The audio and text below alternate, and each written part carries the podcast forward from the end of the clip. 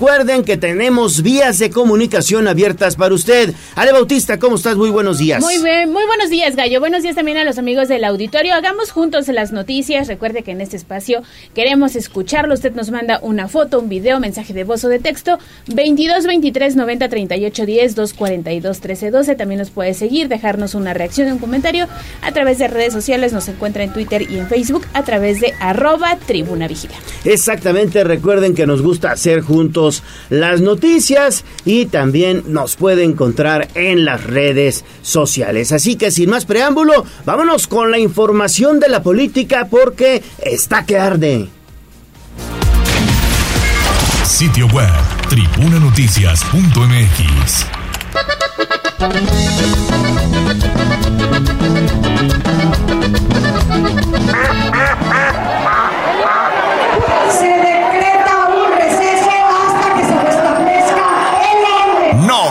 Pato. Vamos con información de la política. En Tribuna Matutina. 6 de la mañana con 8 minutos. Vámonos rapidísimo a hacer enlace con Pili Bravo porque ayer ya pues renunció Julio Huerta a la Secretaría de Gobernación. Pili, y tú estuviste muy muy atenta de este mensaje. Platícanos por favor, muy buenos días.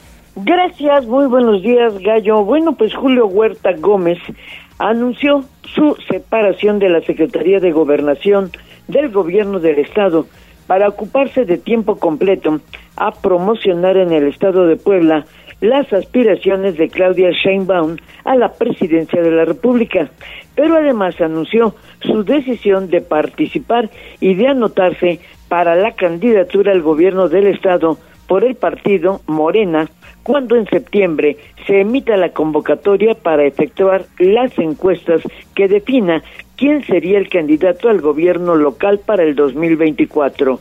Eh, Julio Miguel Huerta Gómez, este hizo el anuncio ayer en una reunión a la que convocó en el centro de convención con gente de los pueblos de Tehuacán, así como de otros municipios del interior del estado. Esto dijo.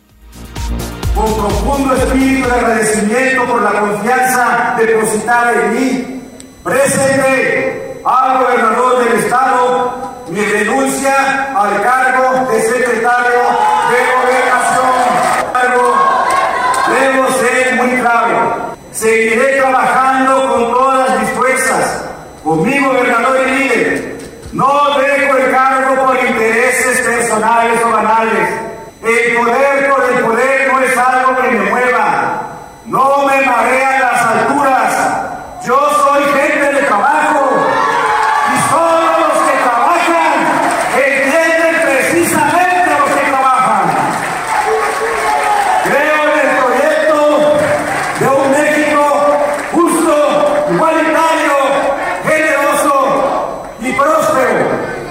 Quiero ser parte de la historia aportando lo que me toca para dejar las cosas mejor Y bueno, eh, Julio Huerta, hay que recordar que fue eh, nombrado eh, como secretario de Gobernación el 16 de diciembre del 2022 ante la renuncia de Ana Lucía Gil Mayoral, quien acompañó al gobernador Miguel Barbosa hasta el último día de su mandato. Y Miguel Huerta, pues fue nombrado, era secretario, era director de gobierno y asumió el cargo con la titularidad de gobernación por designación del gobernador Sergio Salomón Céspedes.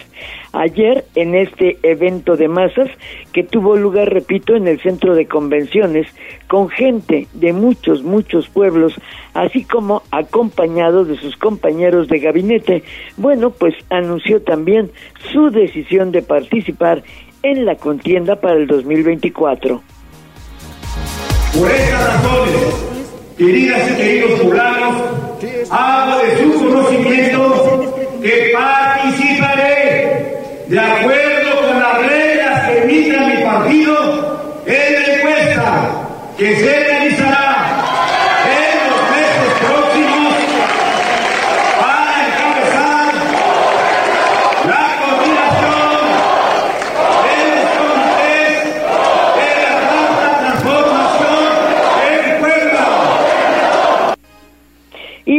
al evento de masas que no dejaron de corear el nombre de Julio Huerta, fueron invitados, repito, los integrantes del gabinete, encabezados por Javier Aquino, Gabriel Biestro, Luis Daniel Tenorio, Leonora Vargas, Beatriz Manrique, Lisette Juárez, Ana Laura Altamirano y demás funcionarios que estuvieron en el templete, donde se anunció la separación de Julio Huerta de la CEGOV, quien hizo pues una amplia explicación de motivos que lo llevan a ocuparse en la promoción de Claudia Sheinbaum. Ante sus simpatizantes destacó las virtudes del aspirante a la presidencia de la República, de la que dijo sería poblana porque tiene las bases de honestidad, trabajo y perseverancia. Pues así las cosas, Gallo, ayer en el centro de convenciones. Oye, pues hay un evento ahí eh, muy, muy político porque lo arroparon por allá Julio Huerta, 170 presidentes municipales, diputados locales, federales, empresarios y los secretarios, son nueve secretarios de Estado los que estuvieron con Julio, ¿no?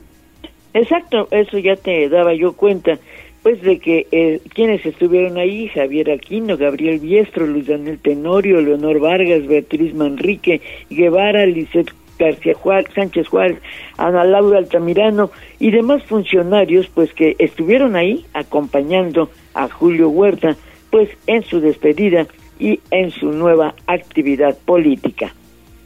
Entonces se lanza de lleno ya a la grilla, la polaca. Exactamente, sí, eso sucedió este fin de semana. Te saludo, muy buenos días Pili, porque también el gobernador a través de redes sociales, bueno, informó que recibió y aceptó la renuncia de Julio Huerta a la Secretaría de Gobernación y pronto se va a, designar al encargado de despacho. Por lo pronto los subsecretarios están haciendo cargo de esta importante área. Así es, a través de Twitter, el gobernador Sergio Salmón Céspedes confirmaba que Julio Huerta le presentó su renuncia el sábado, por lo que la aceptó y habrá de nombrar a un encargado del despacho pero las actividades de esa importante secretaría pues las llevan a cabo los subsecretarios Andrés Villegas y Ardelio Vargas. En otro mensaje, el gobernador señaló que en la vida hay que tomar decisiones y un buen servidor público, dijo, siempre antepone el interés colectivo por encima de cualquier cosa y por eso le deseo éxito a Julio Huerta en sus nuevas actividades. Pues eso fue de esta manera la confirmación de la separación de Julio Huerta del gobierno del Estado. Sí, seguramente a ratito, eh, a las siete y media más o menos, el gobernador estará hablando de este asunto ahí en la conferencia de prensa, ¿no? Seguramente, seguramente, y nos dirá pues quién será el encargado del despacho o si ya tiene el nombre que suceda a Julio Huerta. Sí, ayer vi que entrevistaron a Javier Aquino en torno al tema y él pues hablaba de, de, dos perfiles que en este momento se estarían haciendo cargo de gobernación, que es Andrés Villegas y Ardelio Vargas. No, no, el gobernador, bueno, sí decía Javier Aquino, pero ellos hay que recordar que ellos son los subsecretarios, ¿no? Sí. El mismo gobernador pues lo confirmaba en su en su cuenta de Twitter señalando que bueno, y bueno, lo ha venido haciendo Andrés Villegas como subsecretario y recién nombrado hace una semana precisamente Ardelio Vargas como eh, encargado de los temas de política. Así que bueno, pues estos dos brazos eh, del gobierno del estado pues están todavía ahí en gobernación. Y bueno, pues hoy veremos qué nos dice el Ejecutivo. Veremos, veremos qué pasa y estaremos muy atentos para hacer enlace contigo. 616 nos quedamos, Pili, porque Adán Augusto, otro exsecretario de Gobernación, pero ahora federal, dicen que regresa a Puebla, ¿no? Sí, fíjate que ayer Fernando Manzanilla Prieto, en su calidad de coordinador del Instituto Mexicano para la Transformación de la Vida Pública, anunció que el próximo 23 de julio, Adán Augusto López, aspirante a la coordinación por la defensa de la Cuarta Transformación, estará de nueva cuenta en Puebla, pues para tener un diálogo con los integrantes del instituto. Hay que recordar que Adán Augusto pues había sido invitado hace unas semanas por eh, eh, la gente de Ignacio Mier justamente a una visita a Tecamachalco. Sin embargo, bueno, pues ahora se confirma que será el 23 de julio cuando pues estará presente aquí en Puebla. seguramente en la capital. No dio detalles de cómo será esta visita, esta gira. Eh, y bueno, pues seguramente eh, Fernando Manzanilla le habrá de preparar una gran recepción. Exactamente. Muy bien, Pili. Bueno, pues entonces estaremos atentos también a eh, pues el movimiento que hay a las popularmente conocidas corcholatas. Seguimos contigo. Así es, porque revisar los temas de agua, energía eléctrica y trata de personas está proponiendo el diputado Ignacio Mer como temas pues torales del futuro inmediato para Puebla. Sí, así es, Ale. Fíjate que el diputado Ignacio Mier Velasco, ayer en su conferencia dominical, eh, pues nos daba a conocer que en el diagnóstico que está haciendo acerca de las condiciones que tienen las diferentes regiones del Estado, entre los temas que ameritan estudio, debate y análisis de propuesta está el tema de abasto de agua para Puebla y la zona metropolitana, porque desde hace 30 años pues no se ha hecho un nuevo estudio ni previsión, pero no señaló la necesidad de volver a municipalizar el servicio. Criticó que no exista un programa de abasto que cubra las necesidades de los habitantes del municipio, sobre todo porque dijo hay juntas auxiliares como San Miguel Canoa, La Resurrección, donde no hay agua y hay pozos propios que no alcanzan a cubrir las necesidades de la gente. Parte de lo que decía Ignacio Mier. O sea, hay un déficit en Puebla que solo invirtiendo, si se hubiera invertido en la red, que es de más de 3.000 kilómetros ya, pero se fue haciendo sin planeación, todo fue improvisación, ni mecanismos de coordinación con las juntas auxiliares, hoy las juntas auxiliares están, pero además las juntas auxiliares siguen trabajando con organismos locales, no son del sistema operador y es donde más problemas hay, son con comités locales de agua potable y no ha habido voluntad política por parte del gobierno municipal de hacerse responsable. Y entonces el gobierno municipal está violentando lo que establece la Constitución como una obligación de prestar el servicio de agua potable y además es un derecho humano. Entonces es, es, es un problema grave por otro lado, refirió que Puebla puede ser uno de los estados donde se pueda explotar la energía solar. Señaló que entre la región de Tepeyagualco hasta Mozoc, eh, la empresa Ibedrola había iniciado un proyecto de explotación que se puede concretar para aprovechar la energía y mejorar el suministro de energía para la Comisión Federal de Electricidad. El coordinador de los diputados federales daba a conocer que en los próximos días presentará dos iniciativas. Una contra la trata de personas, otra para reformar el artículo quinto de la Constitución, también para considerar a los animales como seres vivos. La trata de personas, sobre todo de mujeres jóvenes, es un problema que no puede, que, del que no se puede cerrar los ojos. De los temas políticos, habló también del Frente Amplio que ha conformado la oposición, que señaló tiene la frente amplia y el criterio corto. De el otro tema, no descarta la posibilidad de que Morena le abra las puertas a Pepe Chedraui y a Antonio Galifayat. En sus actividades federales habló de que esta semana iniciará de nueva cuenta los foros de consulta para modernizar la Suprema Corte de Justicia. Confía que los ministros se decidan a participar. Se les ha corrido la invitación porque señaló que deben considerar la actualización del Poder Judicial. De lo contrario, no se puede imaginar porque si no, serán rebasados y ya es hora de que salgan de su escudo de cristal. Pues esos fueron los temas que trató ayer el diputado Ignacio Mier. Gallo, Ale. Muy bien, Pili, pues muchísimas gracias. Ahí está toda la información de la política y regresamos contigo más adelante. Son las 6 de la mañana con 21 minutos. Estamos platicando aquí, Ale y yo, de la luna. Qué hermosa, bien ¿no? bonita anoche, sí. Ahorita ya no me tocó verla, pero anoche sí tuvo la oportunidad de asomarse por su ventana, vio tremendo espectáculo de la luna. Yo intenté tomar fotografía, quise, pero no, no me dio. No, con, las cámaras de los teléfonos de sí. enfoque. Está, tele- es- está muy bonita esa de enfoque, pero sí con las cámaras de los teléfonos está un poquito eh, de complicado. Oye, hay mensajes de los amigos del auditorio. Gracias por reportarse al 22 23 90 38 10, terminación 20 92. Nos manda un video de un accidente a la altura de la. Esto es en el bajo puente de la México Puebla, a la altura de San Felipe. Es en la lateral y un carro rojo, pues quedó llantas para arriba. Hay una volcadura, comienza el tráfico y en un momento más David Becerra nos tendrá los detalles de lo que pasa en este punto de la ciudad. Y fíjate que en otras noticias hay pues buenas para los padres de familia porque el gobierno del estado ya publicó la licitación nacional para la adquisición de uniformes, calzado y para este ciclo escolar para los alumnos de primaria y secundaria habrá mochilas mochilas También mochilas, entonces. Mochilas se suman, ya está la licitación y ya puede encontrar también información a través de www.tribunanoticias.mx. Pues ahí está, entonces mochilas también para eh, los escolares de primaria y secundaria. Secundaria, sí te aliviana, ¿eh? Ya No, pues, nada más no. son los uniformes, los zapatos, sino ahora también la mochila.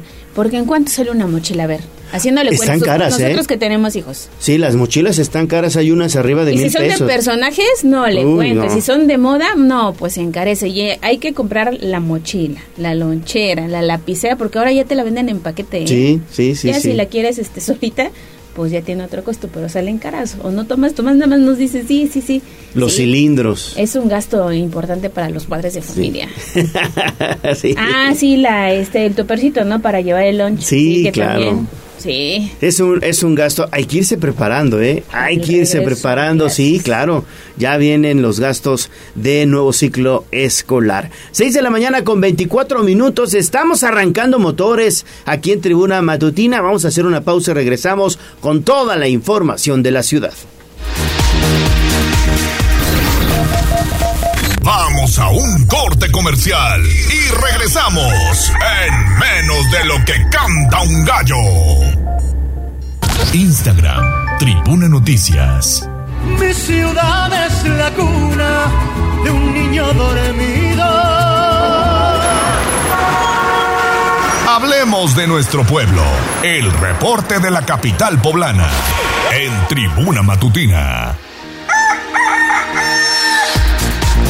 6 de la mañana con 28 minutos. Seguimos, seguimos en tribuna matutina. Y bueno, vámonos a echarle un vistazo a información de la ciudad. Hacemos enlace con Gisela Telles porque esto está muy bueno, Gis. El ayuntamiento de Puebla comienza ya a retirar las pintas que hicieron en bardas de la ciudad, ¿no es así? Buen día. Así es, Gallo, te saludo con mucho gusto, igual que a nuestros amigos del auditorio, precisamente tras el decreto que emitió Gobierno del Estado, esto para proteger el mobiliario urbano de pintas políticas, Felipe Velázquez Gutiérrez, secretario de Gestión y Desarrollo Urbano del municipio de Puebla, dio a conocer que ya notificaron a todos los partidos, principalmente a Morena. En entrevista, el funcionario puntualizó que recordaron la normativa que aplica por la colocación de propaganda política mientras que la Secretaría de Servicios Públicos ya procede al retiro de pintas que principalmente ha llevado a cabo también Morena. Dejó en claro que aunque la barda sea propiedad privada, se debe solicitar el permiso correspondiente con el gobierno de la ciudad y en este momento, como lo marca la ley, dejó en claro que no existe un periodo electoral y por lo tanto no se autoriza. Pero escuchemos también parte de lo que mencionaba. Y hemos notificado a los partidos políticos, se notificó a todos los partidos políticos eh, de forma similar, en donde se les eh, recuerda la normativa que aplica para la, eh, colocación de propaganda política. Concretamente a Morena se le notificó adicionalmente un una, eh, un, un, un, oficio en el que se, se le indica que están haciendo eh, uso de mobiliario urbano y que es, es, está prohibido. Y eh, por parte de la Secretaría de Servicios Públicos están procediendo al, al, al retiro al, al, al, retiro de los de las de las pintas Velázquez Gutiérrez dejó en claro que el proceso de inspección y notificación es extenso debido a que deben recorrer toda la capital poblana y no cuentan con el suficiente número de inspectores. Sin embargo, recordó que siguen realizando estos recorridos también la inspección y la notificación, una vez que recordó que no existen multas, pero sí proceden a la clausura y en su caso también al retiro de pintas. El reporte. Gracias, gracias Gis, donde he estado observando que ya comenzaban a retirar estas pintas es en el extremo sur, ahí en la zona de Aguasanta, de San Bartolo, la 11 Sur y Periférico, es donde comenzaron ya pues a pintar de blanco nuevamente estas bardas. Así es, Gallo, como lo mencionaba el mismo funcionario, el mismo titular de la Secretaría de Gestión y Desarrollo Urbano del municipio. Este proceso, aunque es tardado porque deben eh, pues vigilar y proceder en diferentes puntos de la ciudad y aquellos que vuelven a pintar estas bardas tienen que volver a hacer pues este recorrido, se está procediendo puntualmente al retiro de las mismas. Gis, gracias, seguimos contigo. Tienes más información, Gise, muy buenos días, porque Desarrollo Urbano ya entregó la licencia de uso de suelo para la nueva sede del Congreso que se planea construir allá en la zona de los fuertes de Loreto y Guadalupe. Así es, sale. El Ayuntamiento de Puebla entregó el 21 de junio la licencia de uso de suelo y construcción de la nueva sede del Congreso del Estado que se localizará precisamente en este punto. Y esto también lo confirmó Felipe Velázquez Gutiérrez, titular de la Secretaría de Gestión y Desarrollo Urbano. El funcionario dio a conocer que desde hace tres meses el gobierno del Estado realizó las primeras solicitudes, entre ellas factibilidad de uso de suelo y durante este periodo también se presentó el proyecto a revisión, por lo que una vez que obtuvieron la autorización del Instituto Nacional de Antropología e Historia, pudieron entregar las licencias correspondientes. Escuchemos. Sí, ya se integraron, se ingresaron todos los documentos, eh, ya se, emitió el uso de suelo, ustedes saben ya había sido un, trámite inicial de este proyecto, eh, los alineamientos y números oficiales y la licencia de construcción, ya todo fue emitido eh, favorablemente para llevarse a cabo el proyecto. Sobre la conservación de áreas verdes, dejó en claro que el mismo proyecto las contempla, ya que el coeficiente de ocupación, es decir, la construcción, será mucho menor al 80%, mientras que el posible derribo de árboles quedará en manos de la Secretaría de Medio Ambiente. El reporte. Gracias, gracias Gis. Entonces ya, pues poco a poco comenzarán ahí a avanzar en este proyecto de la nueva sede del Poder Legislativo, que repito estará ubicada ahí en la zona de los fuertes de Loreto y Guadalupe. Oye Gis, y cambiando un poquito de tema, pero también con información en este caso del DIF municipal, atendieron el caso de una persona en abandono, ¿no es así? Así es, Gallo. Fíjate que Carolina Morales García, directora del Sistema Municipal DIF de Puebla, reveló que han realizado la canalización de una persona de la tercera, de la tercera edad en estado de abandono. Eso al destacar que hasta el momento no cuentan con reportes de violencia contra hombres. En entrevista, la funcionaria señaló que la canalización fue al DIF estatal una vez que cuenta con los albergues correspondientes para atender a personas en situación de prioridad. Precisó que el Sistema Municipal DIF de Puebla y la Secretaría de Seguridad Ciudadana realizan el primer acercamiento en cualquier caso. Posteriormente llevan a cabo la canalización al Ministerio Público para proceder y por ello aseveró que atienden todos los reportes. Esto fue parte de lo que mencionaba. Hemos hecho alguna canalización al DIF estatal, ¿no? Porque finalmente recordar que quien tiene los albergues para atención eh, a personas en situación de prioridad o en este caso de tercera edad es directamente el DIF estatal. Entonces sí, nosotros tenemos una canalización en donde nos acercamos con ellos y ellos ya se hacen cargo de poderlos llevar al, albergue correspondiente. ¿Por violencia física? Eh, más bien por, por abandono, ¿no? en, algún, en algún caso. El reporte. Importantísimo el hecho de que el DIV municipal esté trabajando con estas personas, en este caso en situación de abandono, porque bueno, pues hay muchos, muchos viejitos en diferentes colonias de la ciudad que eh, pues viven solitos y muchas veces y desgraciadamente también pues los familiares se olvidan de ellos, ¿no? Sí, son víctimas de abandono o en muchos casos de violencia, ¿eh? que también es otro fenómeno que se da y que ha sido documentado a través de redes sociales. Y bueno, pues también concluimos contigo, Gis, porque por cuarta ocasión están reponiendo la trompeta del marmolejo ahí en el Parque de Santa Inés. Oye, no entendemos, la colocan y se la vuelven a robar. Así es, Ale, y esto lo dio a conocer Edgar Vélez Tirado, titular de la Secretaría de Infraestructura y Movilidad del municipio de Puebla. En entrevista, el funcionario confió en que en esta ocasión no volverán a sustraer esta trompeta que ya por cuarta ocasión es repuesta, pues señaló que el objetivo de colocar las estructuras de bronce en diferentes puntos es embellecer la capital poblana y también impulsar a las y los artistas locales. Dejó en claro que la sustitución de las piezas que han sido vandalizadas no representa una inversión para el gobierno de la ciudad, ya que afortunadamente los artistas se encargan de este tema. Escuchemos. Sí se hizo la restitución de lo que se, la gente eh, mala vida se, se, llevó y bueno este eh, tenemos el caso de que en Santa Inés pues ya se volaron tres veces la, trompeta, esperemos que esta cuarta ya quede bien y no haya ningún problema pero bueno, ya nosotros seguimos trabajando en, este sentido, sobre todo con los artistas poblanos, ¿no? que es, hay que impulsarlos y bueno, qué mejor medida de que podamos embellecer la ciudad y aparte impulsar a, a los artistas poblanos. Vélez Tirado dejó en claro que las esculturas seguirán siendo colocadas en zonas emblemáticas de la ciudad. De ahí que adelantó instalarán una más en el Parque del Migrante, mismo que está siendo intervenido. Y es importante recordar, Ale, que el marmolejo afinando su trompeta se inauguró el 21 de abril junto con el mejoramiento del Parque de Santa Inés, esto con una inversión de 1.431.000 pesos. Sin embargo, para el 16 de junio ya había sido vandalizada por primera ocasión. El reporte.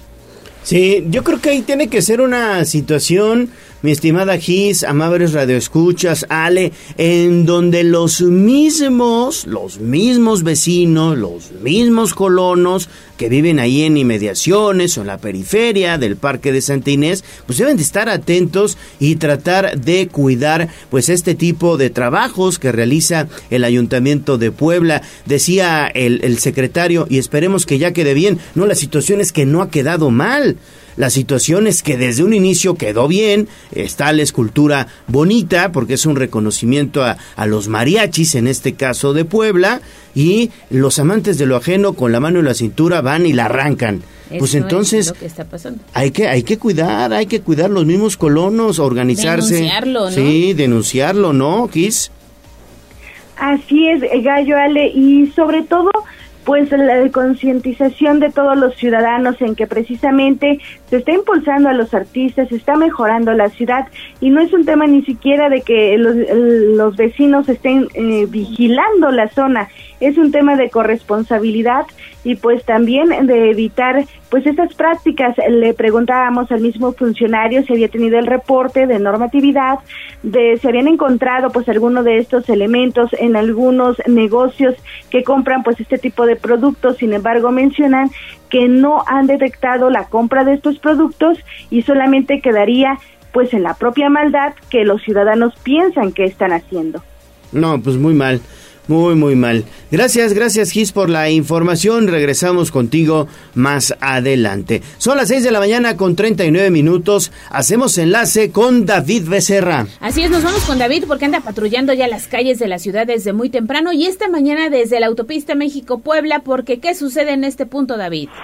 Hola, Ale Gallo, los saludo con muchísimo gusto. Ya han comenzado los incidentes viales mañaneros en este punto es en la incorporación de la lateral México-Puebla a la, al carril principal de esta autopista México-Puebla. Y es que en este punto, Gallo Ale, un vehículo pues maniobró de manera inadecuada queriéndose precisamente incorporar, golpeando la barra pues perimetral, la barra de contención del lado izquierdo. En primer lugar, lo que hizo que el vehículo rebotara y saliera a toda velocidad ya sin control hacia la barra de contención del lado derecho donde por fin pues eh, terminó volcado este vehículo que han dejado abandonado sus eh, pues dueños, eh, lo dejaron aquí abandonado y ya es personal de policía estatal de bomberos quienes se dedican a realizar las labores de mitigación de riesgos. En un primer momento pues incluso accediendo hasta la parte del motor para cortar este flujo de gasolina y ya posteriormente ahora están con una manguera y van a pues eh, pues mojar parte del motor para que quede totalmente eh, apagado el riesgo de que pueda generarse una ignición gallo. En estos momentos están llegando elementos de la policía estatal precisamente para pues de realizar las diligencias pertinentes, registro correspondiente y ya posteriormente darle la orden al eh, de la grúa para que realice el levantamiento del vehículo, las maniobras correspondientes, porque pues eh, sí se tendrán que bloquear por al menos un minuto uno de los carriles, unos minutos, uno de los carriles de la autopista para estas maniobras que se necesitan realizar. Como les comento, pues eh, no hay heridos como tal porque pues abandonaron el vehículo aquí eh, mientras se encontraba volcado y ya fue la policía quien se dedicó a abanderar policía estatal. Gallo le da información. Oye, bueno, pues hay que tener mucho cuidado, sobre todo porque, bueno, ya también no es novedad que abandonen las unidades siniestradas. Ya se ha hecho costumbre, Gallo, tanto en esta zona como en el periférico, que día con día haya volcaduras y pues todos estos dueños de los vehículos prefieran abandonarlas que quedarse en el punto para hacerse responsables e incluso recibir atención médica, Gallo. Bueno, pues muchísimas gracias, mi estimado David. Y bueno, pues la situación es que estos videos ya los pueden observar ustedes en nuestras redes sociales. Así es, con toda la información de David Becerra desde el lugar de los hechos. Bueno, recuerden que tenemos línea WhatsApp abierta para todos ustedes. Queremos escucharlos al 2223 90 38 10. Repito, 2223 90 38 10. Y también eh, se pueden contactar con nosotros a través de la línea telefónica 222-242. 1312. Bueno, son las 6 de la mañana con 42 minutos. Vamos a hacer una nueva pausa y regresamos, regresamos con más información porque tenemos lo más importante que es tu voz, la voz de los poblanos y también vamos a escuchar, vamos a escuchar los precios del gas licuado de petróleo para esta semana. Vamos a un corte comercial y regresamos en menos de lo que canta un gallo. Esta es la magnífica, la patrona de la radio.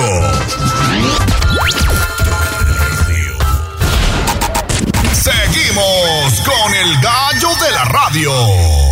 Leemos tus mensajes en WhatsApp, en La Voz de los Poblanos, 22 23 90 38 10.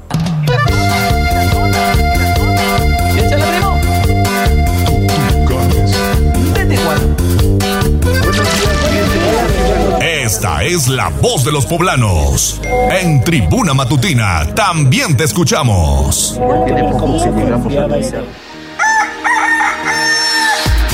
15 minutos antes de las 7 de la mañana, que no se le haga tarde, por favor. Mientras tanto, nosotros vamos a echarle un vistazo a sus mensajes en la voz de los poblanos. ¿Qué tenemos, Ale? Mira, tenemos ya varios mensajitos. Muchas gracias a Oli Sánchez, terminación 7169, que nos dice muy buenos días, excelente inicio de semana. Saludos, Ale y Gallo, aquí presentes. Fan número uno, Oli Sánchez. Saludos. Saludos, Oli, que tengas buen inicio de semana. También la terminación 5352, Ale Gallo, muy buenos días para todos. Buen inicio de semana. Un abrazo desde Zapotitlán de Méndez y nos manda una fotografía del bellísimo amanecer en esta zona de la Sierra Norte, también pasada por lluvia, ¿eh?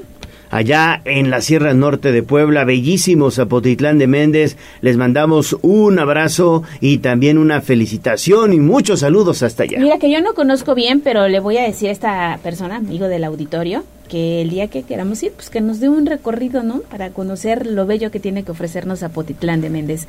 También la terminación 2392 nos comenta que el día de ayer hubo doble arco iris en la ciudad. Yo no lo vi más que en fotografías. ¿Tú lo viste, Gallo? Sí. Sí, sí, sí, y bueno, bien pues bonito. quiere hacer el comentario de que estuvo muy bonito, Precioso. acompañado de esta lluvia que bañó la ciudad de Puebla durante este fin de semana. La terminación 7776 nos manda una postal para desearnos un excelente inicio de semana y dice que también está pendiente de este espacio de noticias desde el sur de la ciudad de Puebla. El gallo me puede mandar saludos, sí, sí. Claro que manera- sí, saludos, saludos a todos y sobre todo gracias por su preferencia para Tribuna Matutina. Y también tenemos un mensaje de Alondra Zúñiga quiere agradecernos porque el día de ayer estuvimos difundiendo a través de arroba tribuna vigila la desaparición, una ficha de búsqueda para dar con el paradero de Evelyn Jacqueline Ramírez González de 12 años de edad. De acuerdo con esta información, vestía una playera negra con flores, un pantalón negro con líneas verdes. Afortunadamente ya fue localizada y está regreso de regreso en casa. Así que Qué bueno, ¿no? gracias a quienes nos ayudan a compartir esta información a través de arroba tribuna vigila. Y también tenemos otro mensaje porque el fin de semana unos chicos de nombre Ismael N y eh, se me va el otro nombre de 25 años de edad, bueno, pues fueron víctimas de una golpiza al exterior de un antro ubicado ahí en la zona de la isla de Angelópolis. No me digas. Hay una nota muy completa a través de Código Rojo Sí. de esta situación que se presentó el fin de semana. Ellos perdieron eh, su cartera con documentos como la credencial de lector y algunas tarjetas de crédito y débito. Ya presentaron la denuncia correspondiente y esperamos que la autoridad pues pronto esclarezca y eh, qué fue lo que pasó no con estos lamentables hechos sucedidos el fin de semana. Y concluimos con esta información de la Secretaría de Infraestructura Municipal porque hay trabajos de bacheo en diferentes puntos de la Angelópolis. De acuerdo con esta información que comparte el Ayuntamiento de Puebla, hoy estarán trabajando en Cordillera septentrional, allá en la zona de Maravillas, Boulevard Xonacatepec, calle Albert Einstein, calle también Central Oriente en San Aparicio, la 15 Norte en la Cleotilde Torres, la calle 51 Norte en Aquiles Cerdán, Boulevard Carmen Cerdán en Santa María la Ribera y calle Francia en la colonia Las Hadas, así como en la unidad habitacional La Margarita y en San Baltasar Campeche para que usted lo tome en cuenta y circule con muchísima precaución este lunes. Ahí estarán las cuadrillas de bacheo del Ayuntamiento de Puebla.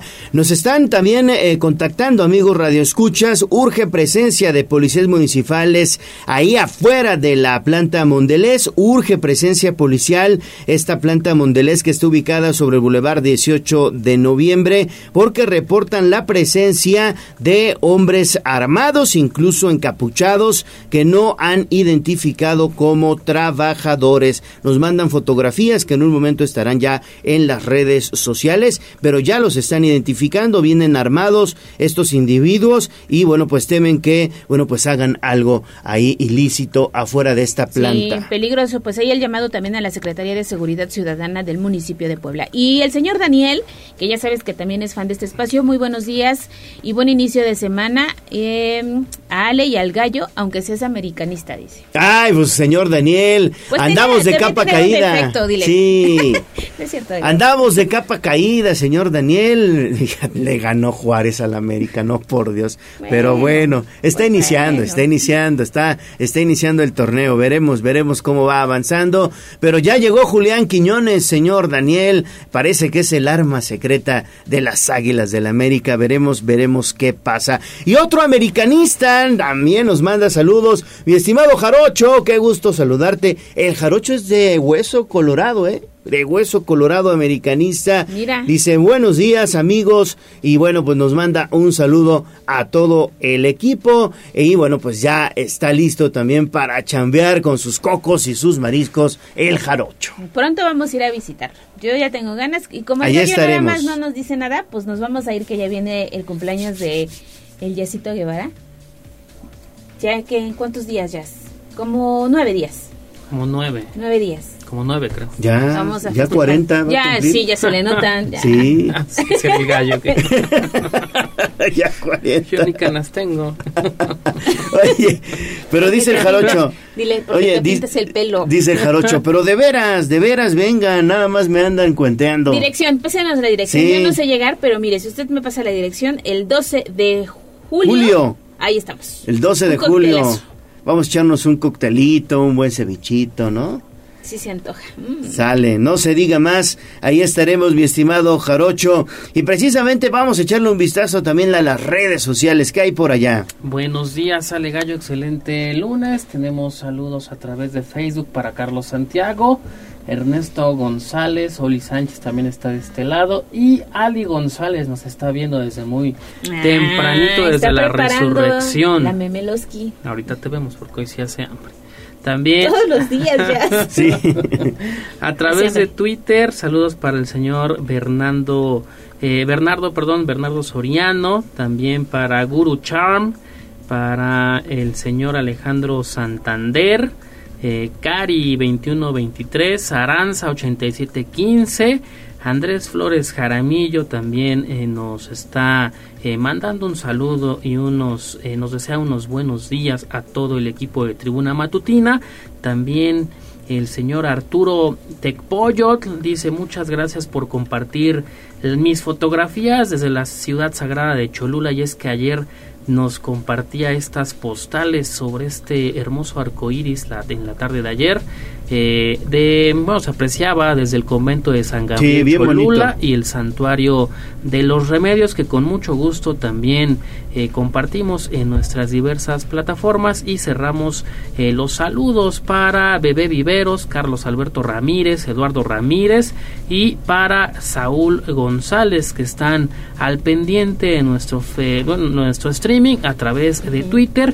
Y obviamente seguimos al pendiente de todos sus comentarios en Twitter y Facebook, arroba tribuna vigila. Oye, me está escribiendo la esposa del jarocho, dice, ese es tan americanista que ya hasta se, se tatuó el escudo y así es un tatuaje de las águilas. Para allá el gallo. no, no, no es para tanto. En vez de aquí le vamos a hacer un gallo. Un gallito, un gallito, Ah, un gallito feliz. Eso sí, eso sí. Oye, ya que estabas hablando de San Andrés Cholula, bueno, San Pedro y San Andrés Cholula estuvieron de fiesta por esta situación de la bajada de la Virgen de los Remedios.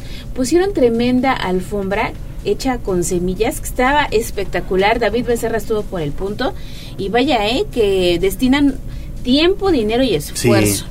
Sí, pero bellísima, ¿no? Bellísima esa alfombra que pusieron allá en San Andrés Cholula. Y más adelante vamos a tener detalles de esta gran fiesta con David Becerra. Mientras tanto, hacemos enlace ya con Liliana Tech porque los precios del gas LP para esta semana va para abajo el gas todavía. Lili, muy buenos días. Todavía Gallo, muy buenos días, te saludo con gusto y también al auditorio. Fíjate que mantiene su buena racha el precio del gas licuado de petróleo en el estado de Puebla. El tanque de 20 kilos para la capital y para los municipios de la zona metropolitana se venderá en 307 pesos con 60 centavos contra los 308.8 que costó la semana anterior y la diferencia es de un peso con 20 centavos. Por litro costará 8,31, por kilo 15,38 pesos y se trata de la región 154 que considera municipios como Puebla, Atlixco, San Andrés y San Pedro Cholula, San Martín Texmelucan y Amozoc. Para el caso de la región 152, de acuerdo con la Comisión Reguladora de Energía, esta semana el kilo de gas costará 14,90, el litro 8,04, de modo que el cilindro de 20 kilos tendrá un precio de 298 pesos, de eh, 2.2 pesos menos que el periodo pasado cuando costó 300.2 pesos y esta zona incluye municipios como Aguazotepec, Huachinango, Naupan, Tlaola, Jicotepec y Chignahuapan, mientras que la zona más cara para comprar gas es la 201 y ahí el cilindro se va a comercializar en 317.2 pesos durante esta semana. El precio por kilo es de 15,86, el de litro es de 8,57 pesos y esta región integra 22 localidades, entre ellas Amixtlán, Huitzilán de Cerdán, Jonotla, Xochitlán de Vicente de Suárez y Soquiapan. Para el caso de Tehuacán, el mismo cilindro de gas LP de 20 kilos costará 303.4 pesos. La semana anterior costó 303.4, perdón, 304.3, mientras que en Teciutlán el precio será de 307.6 pesos contra los 310.2 pesos en días pasados. Y finalmente para Izúcar de Matamoros el precio del tanque de 20 kilos será de 293 pesos con 20 centavos. La semana pasada este mismo tanque se comercializó en 296.60 pesos y cabe recordar que estos precios son vigentes del 20, eh, de este eh, primero de julio hasta pues la próxima semana que será el siguiente sábado. Este es el reporte. Exactamente. Oye, ¿ya lleva como que seis, siete semanas para abajo el gas? Eh, sí, bueno, dos consecutivas, Gallo. Hace tres semanas se mantuvo, digamos, congelada. Este, pero sí, la tendencia de los últimos meses ha sido hacia abajo. Ha subido, me parece que nada más una semana, pero bueno, apenas unos centavitos. Y por ejemplo, la siguiente semana bajó pesos, ¿no? Entonces, sí, realmente la tendencia generalizada ha sido hacia abajo, Gallo. Qué bueno, ¿eh? ¿Cómo se agradece eso, eh? De verdad. Sí, unos besitos para las amas de casa ya hacen la diferencia. Sí, gracias Lili, regresamos contigo en un ratito más, 6 de la mañana con 57 minutos. ¿Tenemos algo más en el tintero que se haya quedado? No por el momento, pero recuerde que podemos hacer juntos las noticias 22 23 90 38 10. Vamos a escuchar el pronóstico del clima. Comienza la semana y en la capital poblana se esperan temperaturas que irán desde los 14 y hasta los 24 grados como la máxima. Hacia las 5 de la tarde se espera una probabilidad de lluvia del 37% y durante el día se podrá observar un cielo mayormente nublado. Las temperaturas máximas que alcance el Valle de Atlixco y Zúcar de Matamoros serán elevadas, pues se registrarán 31 grados. Se verá el cielo mayormente nublado y una probabilidad de lluvia moderada. Las ráfagas de viento podrían alcanzar los 17 kilómetros por hora. En la zona norte se esperan mayores precipitaciones por gran parte del día y un cielo mayormente nublado. Las temperaturas irán desde los 9 y hasta los 24 grados en promedio. Tome sus precauciones. Para Tribuna Noticias, David Becerra. Vamos a un corte comercial y regresamos en menos de lo que canta un gallo. Somos la magnífica y estamos en Puebla. En el 95.5 FM y 1250 AM. Atlixco de las Flores. 99.9 FM. Y en Zacatlán de las Manzanas. 88.3 FM. La magnífica.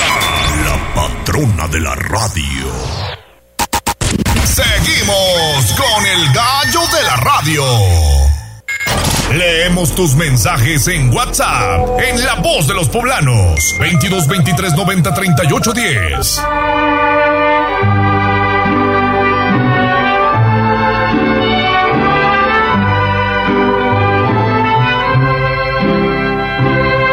En la fresca y perfumada mañanita de tu santo, recibe mi bien amada la dulzura de mi canto encontrarás en tu reja un fresco ramo de flores que mi corazón te deja, chinita de mis amores.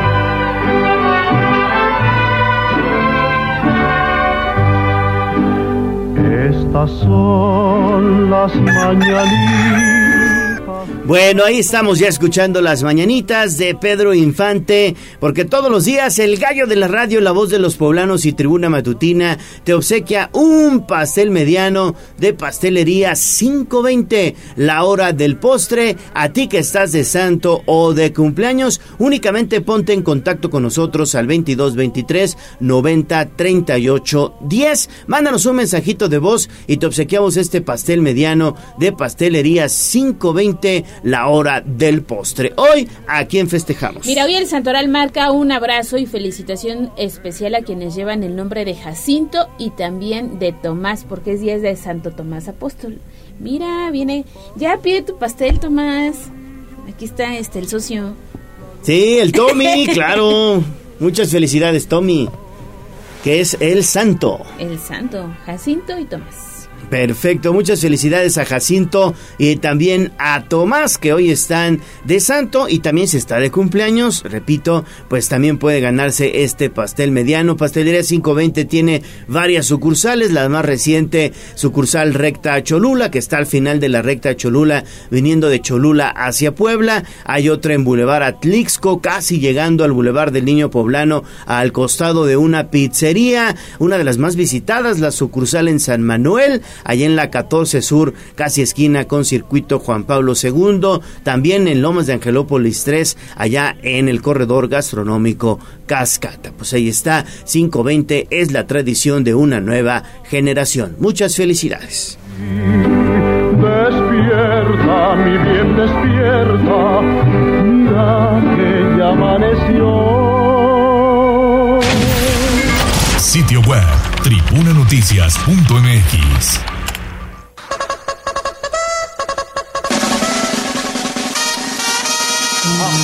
Más allá del pueblo y la zona conurbada. ¿Qué pasa en nuestras localidades vecinas? En Tribuna Matutina. 7 de la mañana con dos minutos. Vámonos hasta Atlisco y la Mixteca Poblana con Jessica Ayala. Mi estimada Jessie, te saludo con gusto. Muy buen día. ¿Qué tal? ¿Cómo están? Muy buenos días y feliz inicio de semana. Espero que la estén pasando muy bien y bueno, pues en esta ocasión les quiero comentar que a través de los restauranteros de esta ruta gastronómica que hay aquí en nuestro municipio, así como también en coordinación con el Ayuntamiento de Atlixco, se están organizando para preparar la ruta del chile en nogada, justamente porque pues algunos restauranteros ya comenzaron con la venta de este delicioso platillo y bueno, pues también se espera que para que todos puedan participar y coordinarse también a través de la Canidac en Atlixco puedan llevar a cabo este evento. Laura Huerta, representante de Canidac en Atlixco, habló al respecto. Vamos a escucharla.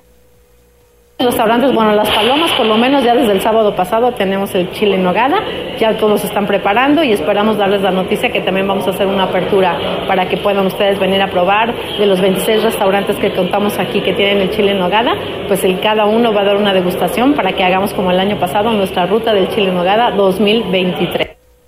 Con esto se espera que también se aumenten las ventas, luego que después de la contingencia volcánica, pues sí disminuyeran por lo menos en un 70% y que a través de este tipo de organizaciones y de que se reúnan tanto gobierno como los restauranteros y asociaciones civiles, bueno, pues puedan también eh, poder estar mejor coordinados para que sean alrededor de 27 restaurantes los que participen en este año. Así es que, pues ya prácticamente estamos muy cerca de estas fechas que son muy deliciosas para todos los atlixquenses, como son las diferentes variantes de chile en nogada, Leo. Exactamente, ya prácticamente la temporada está a la vuelta de la esquina y allá en Atlisco, bueno, pues no será la excepción. Ahí también ofrecerán este delicioso platillo, Jesse. Así es, y sobre todo que también se espera que en este año los precios pues sean también económicos para que de esta manera también se pueda atraer a más turistas. Perfecto, Jesse, pues que tengas un excelente inicio de semana. ¿Dónde te leemos, por favor? Claro que sí, les recuerdo que a través de el www.contextosnoticias.com ustedes pueden enterar de la información que hay aquí en Atlixco, pero también en la parte de la Mixteca Poblana, en todas nuestras redes sociales, así nos encuentra como Contextos Noticias. Muchas gracias. Gracias, Jessy, también para ti. Siete de la mañana con cinco minutos y de Atlisco nos vamos a Tehuacán. Así es, porque está listo con la información de lo que pasa en este, uno de los municipios más importantes, Servando Medina. Alejandra Bautista, Leonardo Torija, ¿qué tal? Buen día. Les saludo en esta mañana desde Tehuacán. Les comento que tras la clausura definitiva que realizó la Procuraduría Federal de Protección al Ambiente, la Profepa, al relleno sanitario de Tehuacán de la Junta Auxiliar de Santa María Cuapán, el pasado jueves, trascendió que las autoridades municipales tienen un plazo de 30 días para presentar el proyecto de remediación del relleno sanitario, así como la calendarización de los trabajos que habrán de llevarse a cabo. De lo contrario, podrían hacerse acreedores a una sanción. Paulina Necois García Crespo, síndico municipal, refirió que tras la acción realizada por personal de la Profepa de oficinas centrales en el relleno, que fungió por más de 28 años, le estableció al ayuntamiento como plazo presentar en 30 días el proyecto de saneamiento y remediación del lugar, así como la calendarización de los trabajos. De lo contrario, se apercibió que serían sancionados, cuya multa ascendería a los 15 millones de pesos. Por tal razón, destacó que ya se llevó a cabo una reunión con todos los integrantes del Cabildo y el alcalde Pedro Tepole Hernández para continuar con los trabajos en torno a este tema y se pueda realizar el proyecto correspondiente para presentarlo en los términos marcados por la dependencia federal.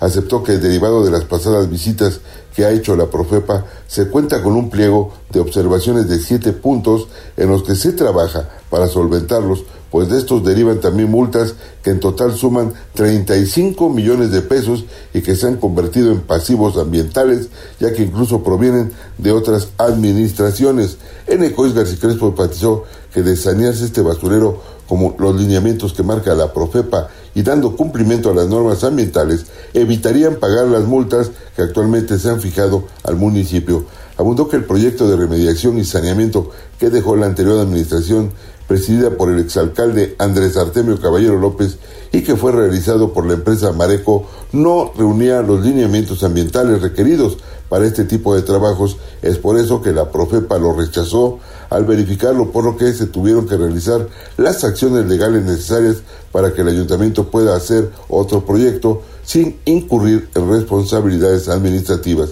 Aseveró que para dar cumplimiento a lo que pide la dependencia federal en cuanto al proyecto, debe de hacerse una licitación para elegir a la empresa que será cargo de la elaboración del proyecto, en donde nuevamente la comuna tendrá que pagar por la elaboración de otro proyecto más. Por otra parte, les comento que luego de que la ciudadanía desde la semana pasada ha emitido diversas quejas sobre la mala atención en la línea de emergencias 911 para solicitar un auxilio, autoridades municipales reconocieron que existen fallas en este número, por lo que ya se trabaja en acciones de mantenimiento. El director de Seguridad Pública en Tehuacán, Marco Antonio Toral Rodríguez, detalló que desafortunadamente, debido a que fallas que actualmente se registran con el número 911, se han tenido problemas para poder atender los reportes de la ciudadanía, por lo que incluso se han atendido con retraso los servicios pedidos. Abundó que la situación ya se atiende, por lo que se espera que una empresa externa inicie los trabajos para dar mantenimiento a la red del 911, pues la falla se debe a situaciones ajenas a ellos y es por eso que mientras se restablece el servicio de comunicación ordinaria, la atención de llamadas se realiza por la línea directa de seguridad pública o incluso la ciudadanía puede pedir el apoyo a cualquier unidad que vea transitando por el lugar durante sus rondines para que de esta manera atender directamente cualquier incidente. Refirió que esta afectación que tiene el 911 se le suma que diariamente se atienden más de 1.100 llamados, de los que más del 80% son en falso, pues solo entre 160 a 200 llamadas realmente reportan una eventualidad, por lo que también se satura la línea.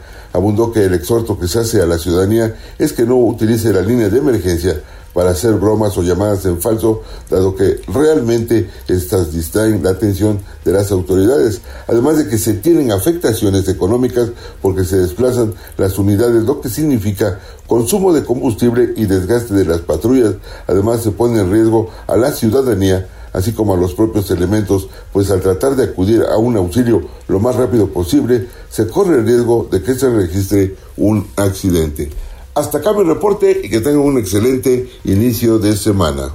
Igualmente para ti, mi estimado Servando Medina, que tengas buen inicio de semana. Dejamos a Cervando y regresamos a la zona conurbada de Puebla, a San Andrés Cholula, porque este fin de semana, específicamente ayer domingo, se registró una gran afluencia de personas allá en este municipio, en este pueblo mágico, debido a esta fiesta en honor a la Virgen de los Remedios. ¿No es así, David? Tú estuviste ahí, tienes detalles, te hacemos nuevamente enlace, platícanos.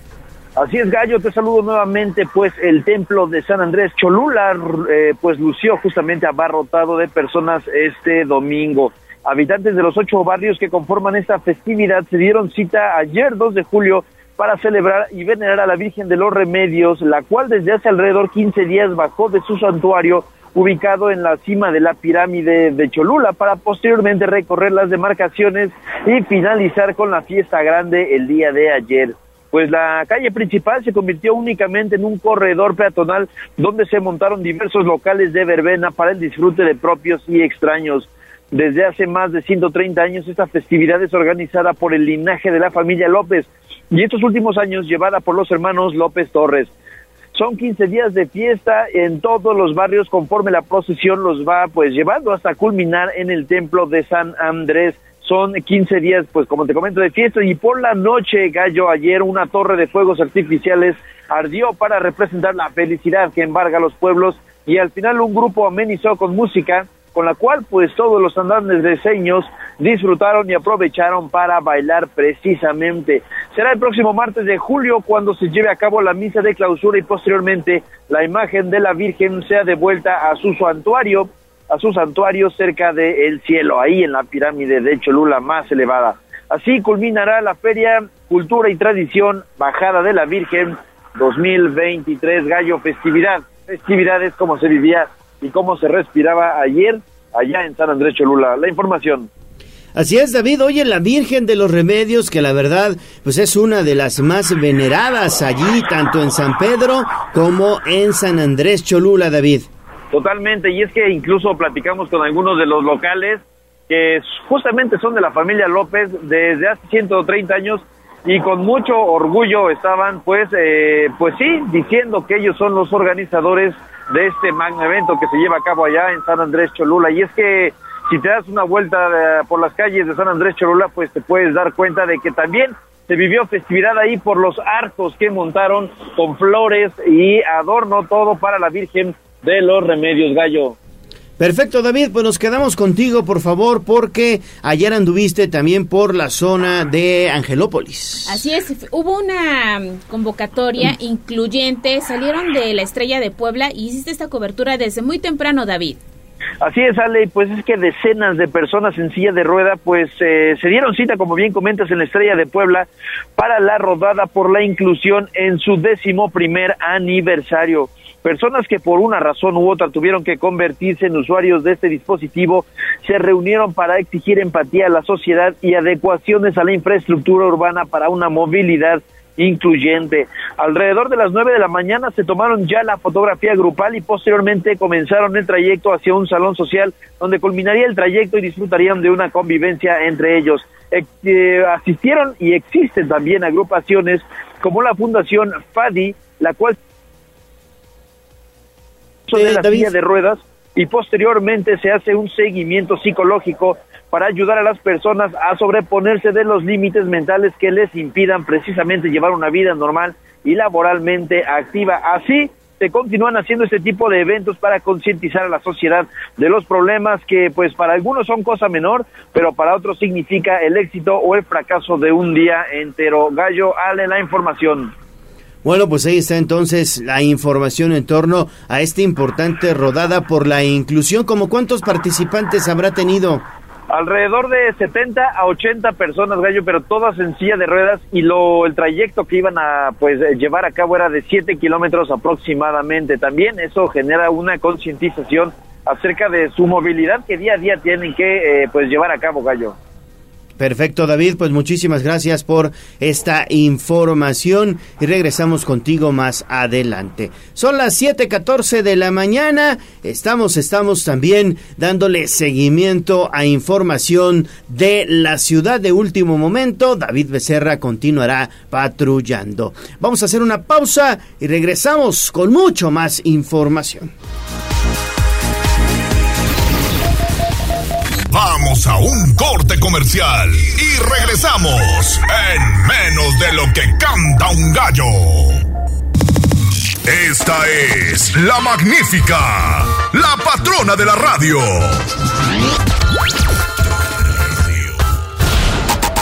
Seguimos con el gallo de la radio. Sitio web tribunanoticias.mx. Si algún día extrañaras mi cariño, solo ponme en tu libro de recuerdo. El libro de la semana con Alejandra Fonseca en Tribuna Matutina.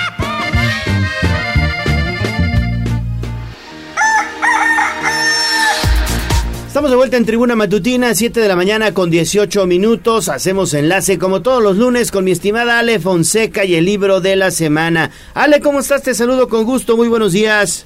Gracias, igualmente para todos ustedes, para ti, para mi tocallita, para todo el equipo de Tribuna y desde luego nuestros queridos radioescuchas.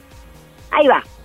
¿Te gustaría viajar al pasado para volver al momento en que tomaste una decisión equivocada y así pudieras cambiarla? Tener la capacidad de viajar atrás en el tiempo y cambiar decisiones en la ciencia ficción es uno de los poderes máximos. ¿A qué momento de tu pasado irías y qué cambiarías?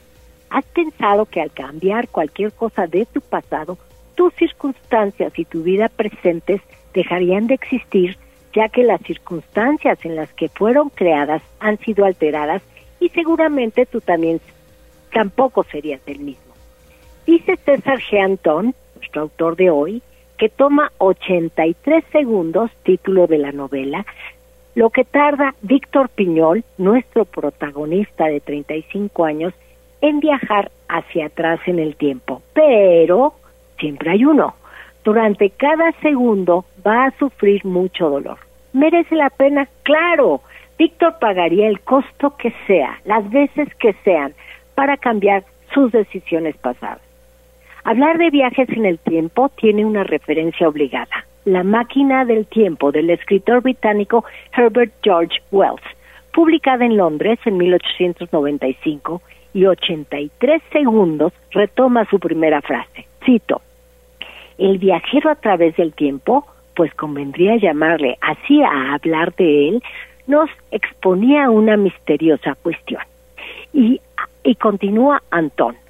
Cuando salió de su casa, el viajero a través del tiempo desconocía su condición. Aún faltaban unas horas para que fuera consciente de esa imposible certeza.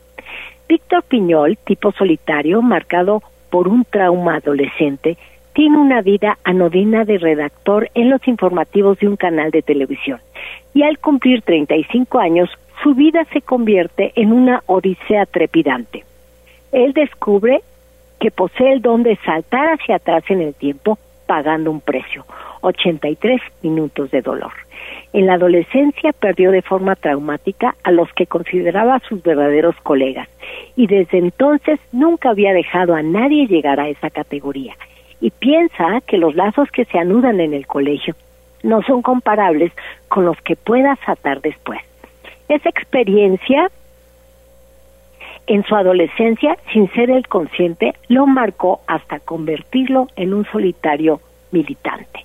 Y cuando Víctor inicia sus viajes en el tiempo, con él están sus amigos de la infancia, Gaby y Nerea, que van a ser los portadores de las claves para resolver acertijos sin ellos estar conscientes.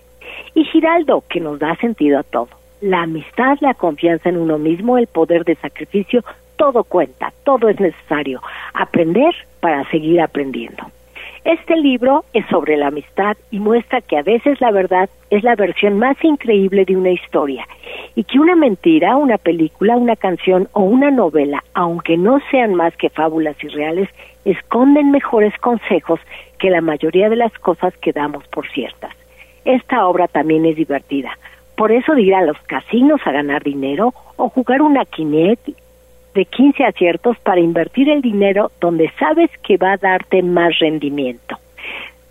Sabes que puedes mejorar tu vida con una simple combinación ganadora y si alguien te descubre, puedes volver atrás y no ha pasado nada.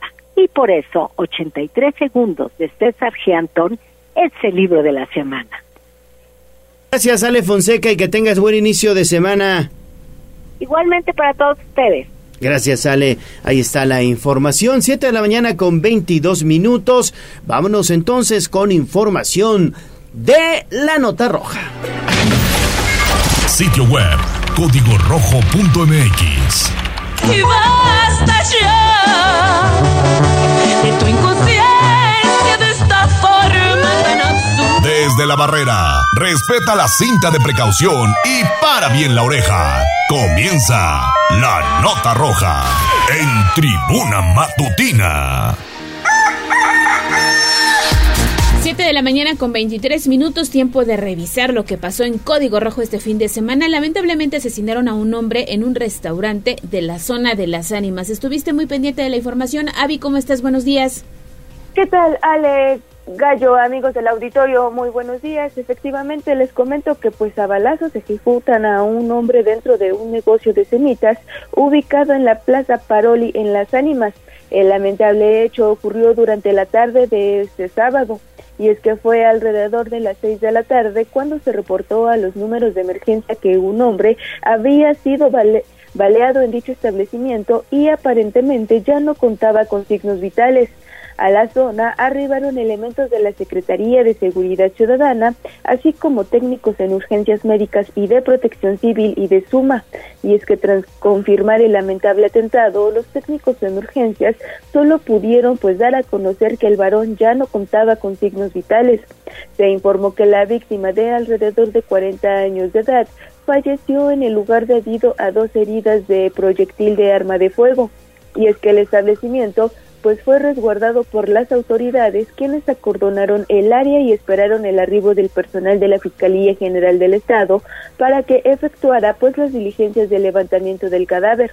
Y es que personas que se encontraban dentro del lugar consumiendo alimentos decidieron retirarse pues de la zona por seguridad y es que hasta el momento se sabe que dos sujetos arribaron a la zona en una motocicleta y uno de ellos descendió de la unidad y luego disparó contra la víctima para posteriormente darse a la fuga. Se presume que se habría tratado de un ajuste de cuentas, por lo que las investigaciones pues ya están en proceso. Además, hasta el momento se sabe que la víctima vestía una playera roja, bermuda de mezclilla, así como tenis color, color rojo y su identidad pues no fue revelada. Es la información que tenemos del tema. Bueno, pues veremos en qué paran las investigaciones. Gracias, Avi. Y también, eh, desafortunadamente, una mujer habría sufrido un infarto fulminante al interior del casino ubicado en La Noria. Así es, Gallo, un lamentable hecho y sobre esto pues te comento que debido a un paro cardíaco, una mujer de la tercera edad perdió la vida dentro de un casino ubicado en la zona de la Noria. Y es que de acuerdo con los primeros reportes, la oxisa de alrededor de 65 a 79 años de edad habría ingresado a un casino ubicado en circuito Juan Pablo II y es que el lamentable hecho ocurrió alrededor de las 7 de la noche cuando informaron que la mujer se desvaneció y quedó inconsciente, por lo que el personal del lugar dio aviso al número de emergencias 911. Y es que a la zona pues arribaron personal de Suma y de Protección Civil Municipal que se encontraba a unos metros pues atendiendo al varón que había sido baleado pues en el puesto de semitas y dieron y pues trataron de reanimarla sin embargo, tras varios minutos, pues solo pudieron confirmar la muerte de la mujer, y es que agentes de la Secretaría de Seguridad Ciudadana resguardaron el establecimiento y dieron aviso al personal de la Fiscalía General del Estado para que efectuaran pues las indagatorias correspondientes. Gallo, el reporte. Gracias, Avi. Continuamos contigo porque sujetos desconocidos dispararon en una vivienda de Jesús Barrales Zabalas, expresidente o presidente auxiliar de Santiago Acatlán, Avi. Así es, Ale, y es que sobre el tema, pues te comento que a través de redes sociales, Jesús Barrales Zabaleta, presidente auxiliar de Santiago Acatlán, junto auxiliar de Tepeaca, pues denunció que sujetos desconocidos intentaron atentar contra su vida la mañana del sábado. Y es que Barrales Zabaleta difundió imágenes a través de redes sobre los dos presuntos agresores. Y es que en redes escribió, informo que nuevamente intentaron pues matarme, agradezco a Dios y a nuestro patrón Santiago Apóstol su protección. Y es que en las imágenes y un video de las cámaras de seguridad se puede observar que hay vidrios rotos en una ventana y afuera de la vivienda a dos sujetos que esperan por varios minutos y después uno de ellos saca un arma de fuego para disparar contra la ventana y darse a la fuga. Hasta el momento se desconoce la identidad de los agresores, pero de manera extraoficial se presume que grupos antagónicos demuestran su inconformidad con la manera en que el presidente de Santiago Acatlán pues ha dirigido a su población. Es el reporte que tenemos.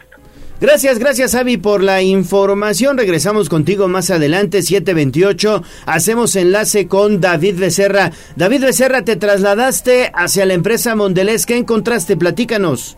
Así es, Gallo, pues derivado de este reporte que habían dado en redes sociales que pedían la presencia policial, efectivamente ya han llegado tres patrullas a este punto, pues se están entrevistando justamente con algunos hombres que se encuentran a, pues a las afueras precisamente de esta empresa, como ya lo comentaba el reporte. La información está siendo muy hermética, sin embargo, pues también hay gente de corbata, digamos, abogados que se encuentran en el punto uno o dos personas y están en estos momentos pues dialogando. En el enfrente de la empresa, digamos, hay dos vehículos particulares uno con placas de Tlaxcala y también hay una pipa, no se sabe hasta el momento si está relacionada con la movilización que se ha registrado en este punto. Y algunas personas que aparentemente son pues trabajadores de esta empresa se mantienen a la expectativa, están viendo justamente la movilización y ya se están entrevistando entre pues algunas personas. Se ha armado esta bolita, como por así decirlo, y están pues los policías platicando con estas personas que ya se encontraban acá y de ahí fue derivado el eh, reporte. Gallo, eh, estaríamos buscando más información en algunos minutos y ya informarlo también de manera adecuada, Gallo. Se está pues eh, justamente deshaciendo esta eh, bolita que se registró para hablar. Los policías están regresando sus patrullas en estos momentos. Al parecer ya se estaría levantando la eh, pues movilización policial, Gallo. Bueno, pues estaremos muy pendientes, sobre todo David, porque en esa empresa particularmente se vive también un conflicto de índole sindical ya de hace algunos algunos meses, entonces por ahí podría venir esta situación de para tratar de desestabilizar la situación laboral ahí en, en esta en esta industria.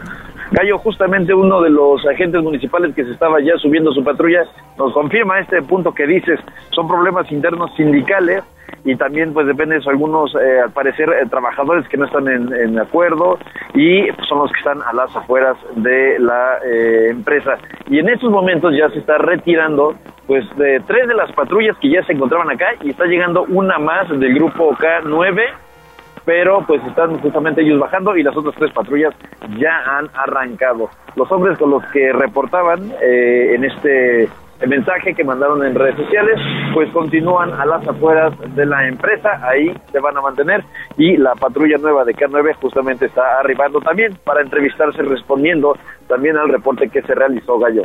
Perfecto, David. Pues muchísimas gracias por la información. Nos mantenemos pendientes. Y tenemos otro mensaje, terminación 8081. Vamos a poner atención porque ellas están reportando la voz de los poblanos. Con siete minutos. Precaución, acá un coche abandonado, placas TZH 4074, accidentado, chocado. Enforcadores pasando eh, acá la carcaña, a, a las 100 metros después de la carcaña en sentido hacia Puerto de México. Ahí te vas a encontrar ese vehículo. Está solo, está chocado y está cruzado en el carril central. Placas TZH 4074, precaución. No hay nadie arriba del vehículo y está accidentado. Ahí está para que lo tomen en cuenta en Forjadores a la altura de la Carcaña. Gracias, Ale. Vámonos con eh, Daniel Jacome porque eh, lo que dabas cuenta hace unos eh, minutos, Ale, en torno a estos guardias de seguridad de un antro que aparentemente golpearon a un joven. A dos jóvenes en dos total jóvenes. fueron, ¿eh? Pero adelante, Dani, tú tienes el reporte completo. Buenos días. ¿Qué tal, Ale? Te saludo con gusto, al igual que al auditorio de Puebla, Atlisco y municipios de la Mixteca. Efectivamente, este domingo por la madrugada, un joven fue golpeado por parte de guardias de seguridad privada de un conocido antro de la isla de Angelópolis. De acuerdo con el afectado, este se encontraba dentro del establecimiento alrededor de las tres horas, conviviendo con sus acompañantes. Sin embargo, momentos antes había entablado conversación con una de las meseras del centro nocturno quien, a decir de la víctima, le había proporcionado de manera consensuada sus redes sociales y había sido amable con él en todo momento. Sin embargo, minutos después, aproximadamente a las 3.30 horas, el joven intentó volver a entablar conversación con la trabajadora y en esos momentos lo interceptó un guardia de seguridad quien le indicó que debía abandonar el establecimiento. Posteriormente fue llevado a la entrada del lugar donde al menos seis trabajadores de seguridad comenzaron a golpearlo sin razón justificada, al igual que a uno de sus acompañantes, hecho que fue presenciado por dos personas quienes intervinieron para que dejaran de golpearlos. Una vez detenido el ataque, una vez detenido el ataque, pues el joven afectado se percató de que le habían robado su cartera, tras lo cual le pidió a los a, los atacantes que le devolvieran sus pertenencias, lo cual le fue negado. Eh, los hechos fueron reportados a la policía municipal, por lo que el lugar Llegaron efectivos quienes tras un diálogo con los guardias lograron recuperar la cartera de la víctima, pero al revisarla, ésta se percató de que su dinero, sus tarjetas bancarias y su INE ya habían sido sustraídas. Por lo anterior, la víctima acudió a presentar la denuncia correspondiente ante el agente del Ministerio Público, ya que en palabras suyas teme por la vida de él y de su familia, ya que los agresores cuentan con su dirección particular debido a que tienen su identificación oficial entre los artículos que le fueron robados. Es la información con la que contamos, Ale. Pues es una situación que se tiene que investigar muy, muy a fondo, sobre todo porque son documentos personales. Es una situación que no se puede permitir. ¿Nos repites el nombre del lugar, por favor, donde fue esto? ¿Qué tal, ¿Qué tal Gallo? Efectivamente, déjame corroborar el nombre del... Del, sitio, ¿no?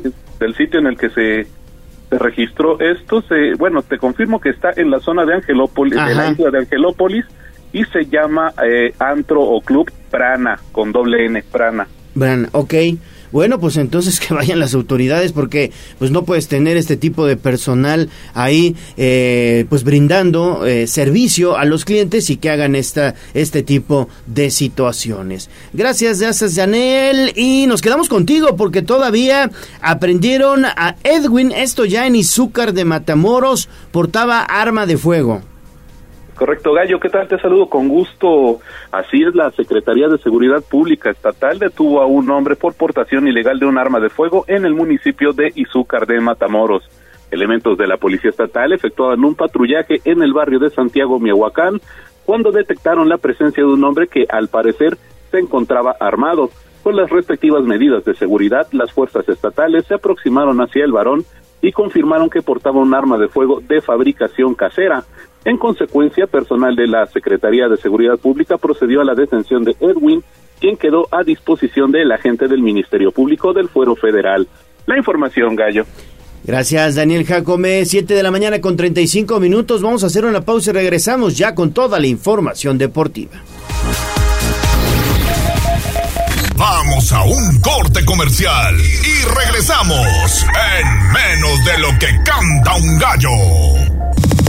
Esta es la magnífica, la patrona de la radio.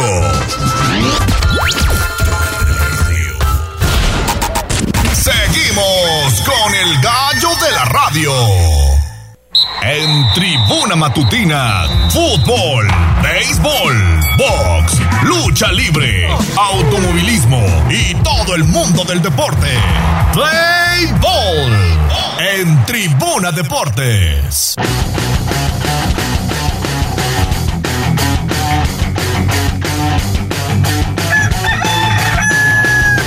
Adelante, Neto.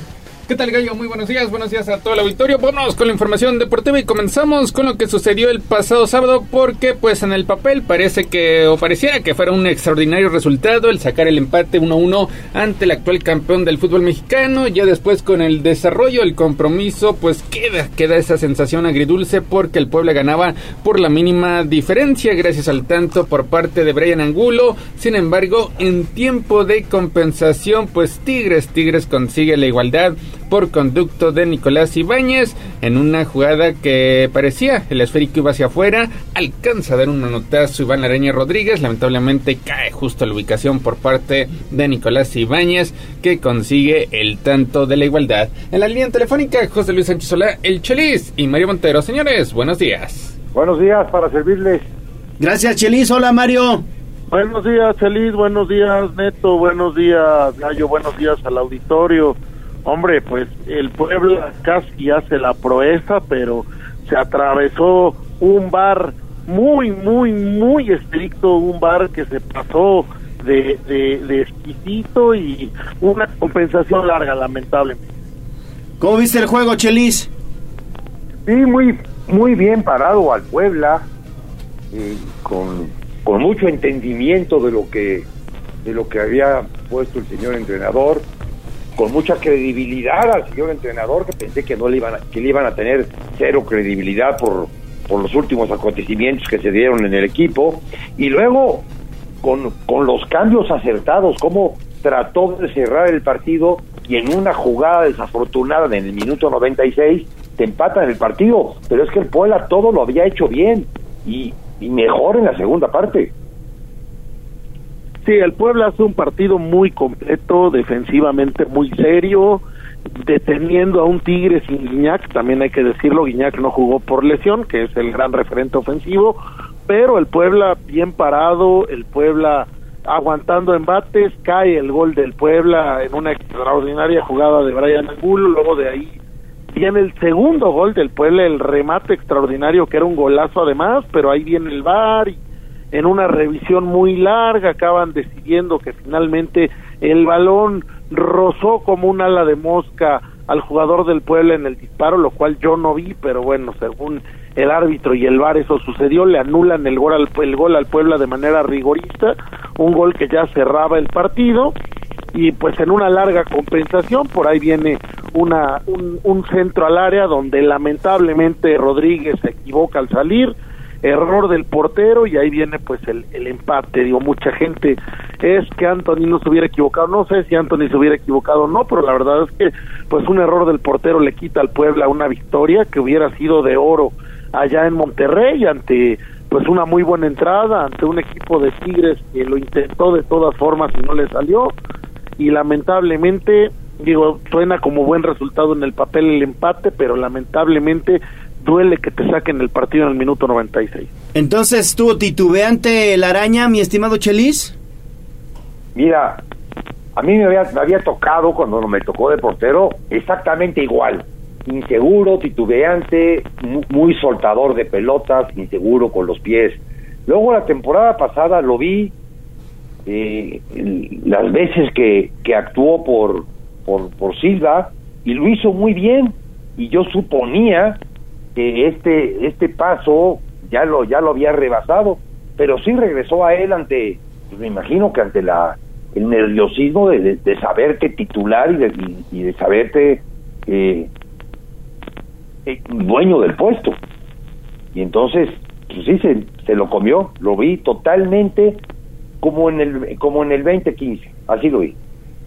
Caray, qué lamentable. Entonces ya comenzaron a extrañar neto a Anthony Silva. Y es que desde el primer tiempo, pues tiene, tiene par de rebotes que deja de forma peligrosa. Uno se convierte en tanto, donde pues afortunadamente pues termina invalidando el tanto. El silbante también apoyado por el VAR, pero pues sí, ahí aparece eh, la falta, la falta de seguridad por parte del guardameta poblano en esos disparos que veremos, veremos si puede mejorar a lo largo de la campaña porque pues es un hecho que se va a quedar como titular. Anuncia el Puebla también la contratación por parte de Miguel Fraga que pues podría estar haciéndole ruido, haciéndole cierta competencia a Iván Araña Rodríguez en caso de que no mejore sus actuaciones en las siguientes jornadas y también pues veremos, veremos cómo actúa el próximo partido ya como local porque pues si la afición externó su molestia en redes sociales fue precisamente contra el guardameta del conjunto poblano.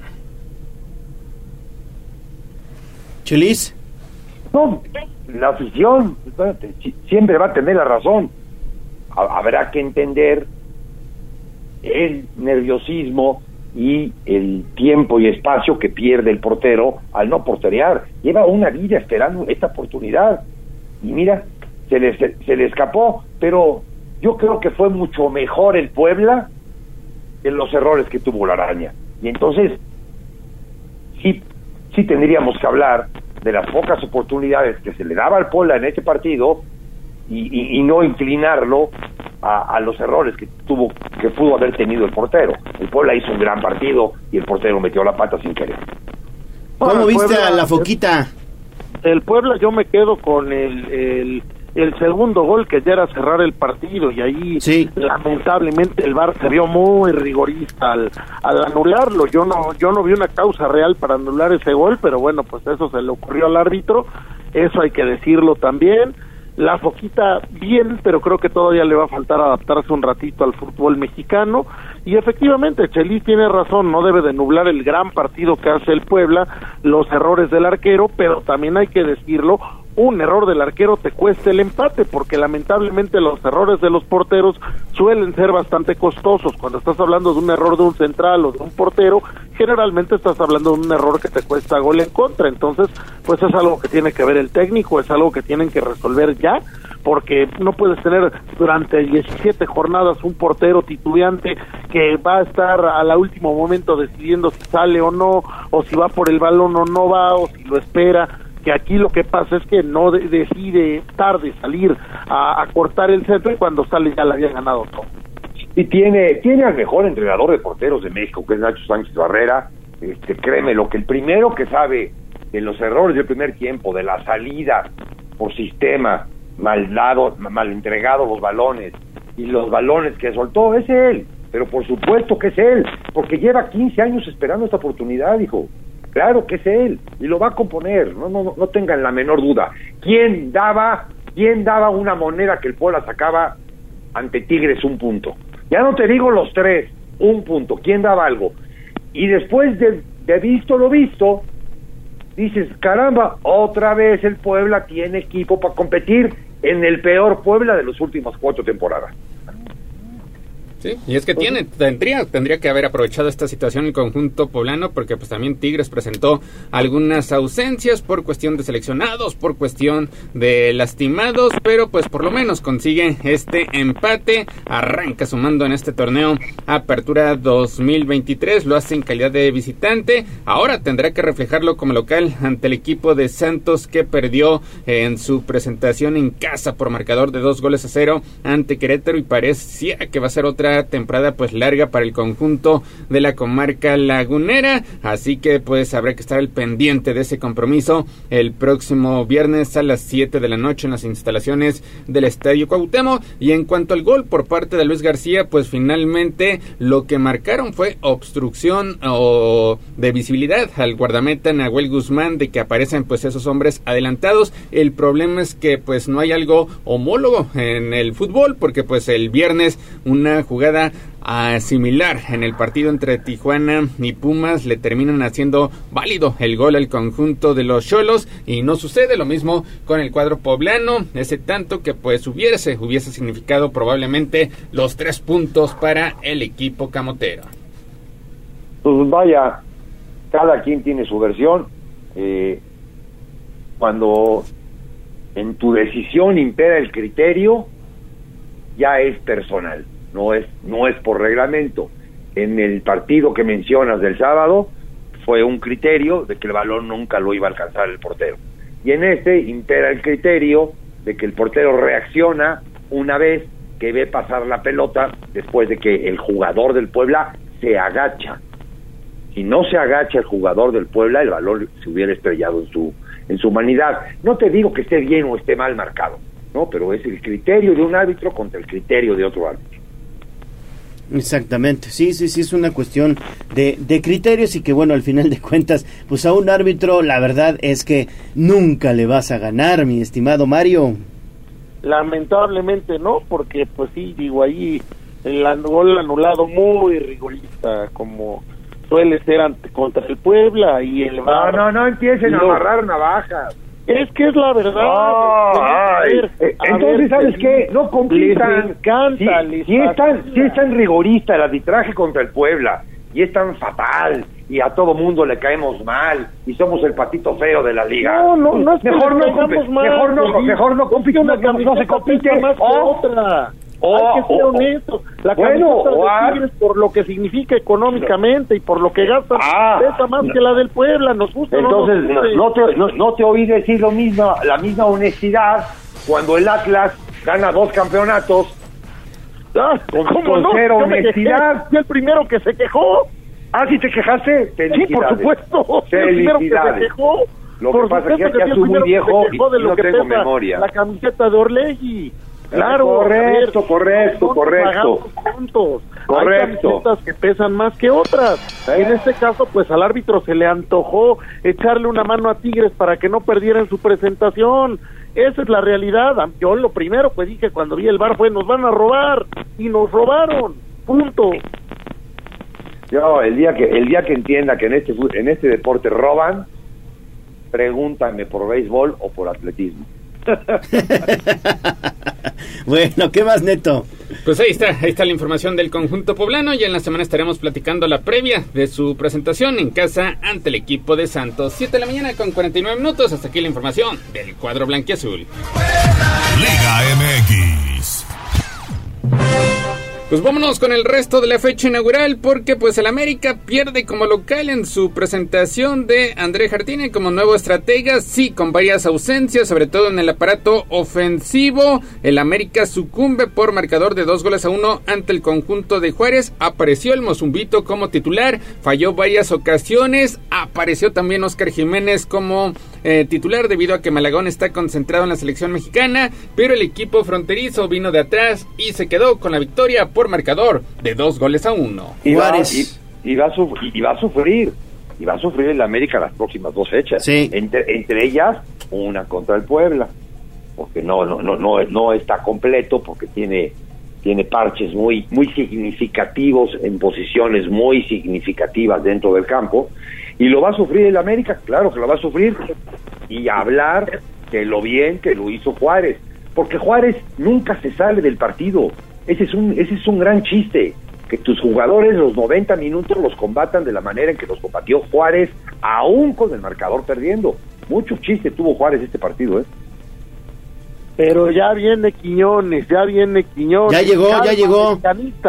calma que viene Quiñones, entonces ya no tienen de qué estar tan espantados.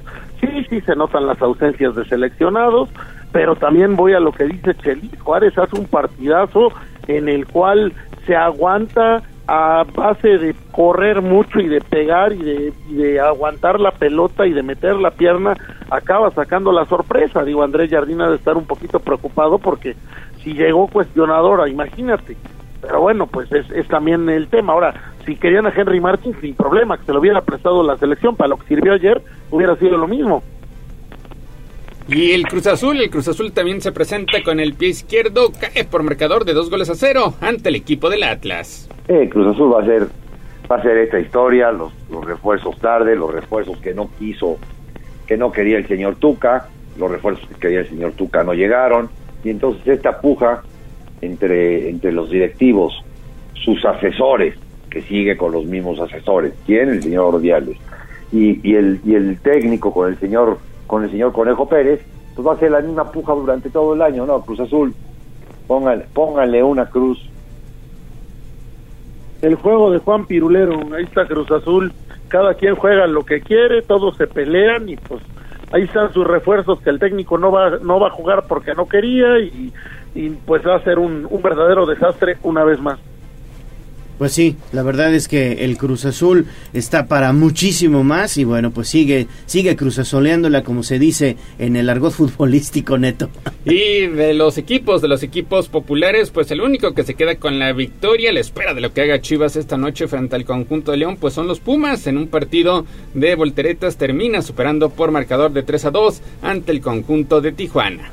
Sí, ya, ya, ya había demostrado el señor Mohamed cuál iba a ser su estilo bien amarrados atrás y con gente solvente adelante, ante un Cholos que sigue sin despertar, que eh, declaran que el torneo es muy largo, que faltan 17 fechas, pero que sigue siendo el mismo Cholos, no de las últimas cuatro temporadas, de los últimos cuatro años. Pues es que Cholos no, no ha cambiado nada, sigue a lo mismo, a especular y a ver si algo le sale. Y lejos de ese equipo de Tijuana que se quería comer a todo mundo y que hasta llegó a ser campeón, y Pumas, pues Mohamed es esos técnicos extranjeros que funcionan muy bien en Liga MX generalmente, que sabe eh, parar bien a sus equipos, que los corrige correctamente sobre la marcha y pues ahí está, ahí está con unos Pumas que a lo mejor ya se quitan un mal sabor de boca del torneo pasado. Y el Tan Ortiz apenas empata en su presentación 1-1 ante el conjunto de San Luis.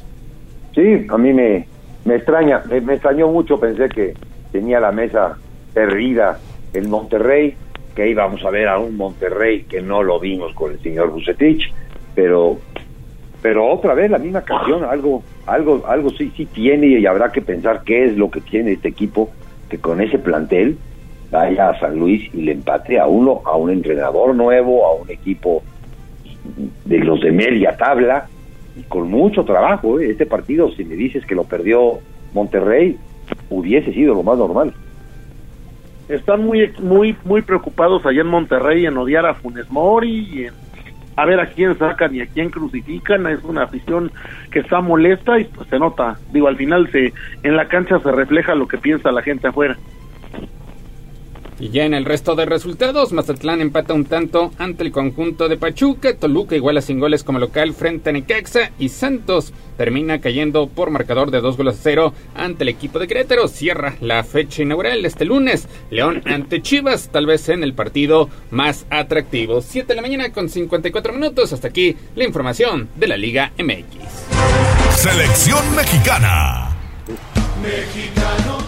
Pues la selección de fútbol de Qatar se coló a los cuartos de final de la Copa Oro al vencer 1-0 a México y con este triunfo también eliminó Honduras, eh, que se tuvo que conformar con el tercer puesto. Primera derrota por parte de Jimmy Lozano, rota a varios jugadores, aparece Santiago Jiménez por primera ocasión como titular, pero Qatar en la única ocasión de peligro que generó, pues consigue el tanto a la victoria por conducto de Hassem Shehata. Después, pues México le faltó creatividad, le faltó imaginación imaginación para generar ocasiones de peligro y vencer el marco contrario y así termina perdiendo el invicto en esta Copa de Oro, Chelis. Le faltó, le faltó Pino, siete disparos a gol, entre ellos nueve, nueve cabezazos, totalmente desviados, totalmente sin ton ni son, y esta, esta derrota o este cuadro primero, a mí se me hace muy lógico, ¿por qué? Porque el partido que le va a servir al señor Lozano es el próximo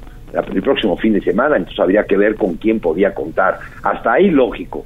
Luego después, este partido sí le va a costar, independientemente de que si gana o no gana el trofeo, porque si no lo gana ya, ya es punto y aparte, y, el que, y que venga el que venga, le va, le va a contar en las formas, porque le pidieron trofeo y formas.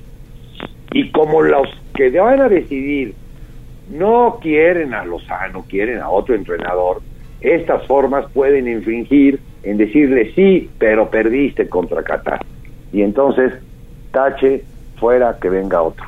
Esa es la, la carta que se jugó ayer en Lozano, que, que, deseo fervientemente que estos últimos partidos o los que le vengan los, los, haga, los haga de la manera con otro tipo de rivales, porque ya viene Jamaica, ya viene Estados Unidos, ya viene Panamá, ya vienen otro tipo de equipos, este, los haga de la manera en que los hizo los dos primeros.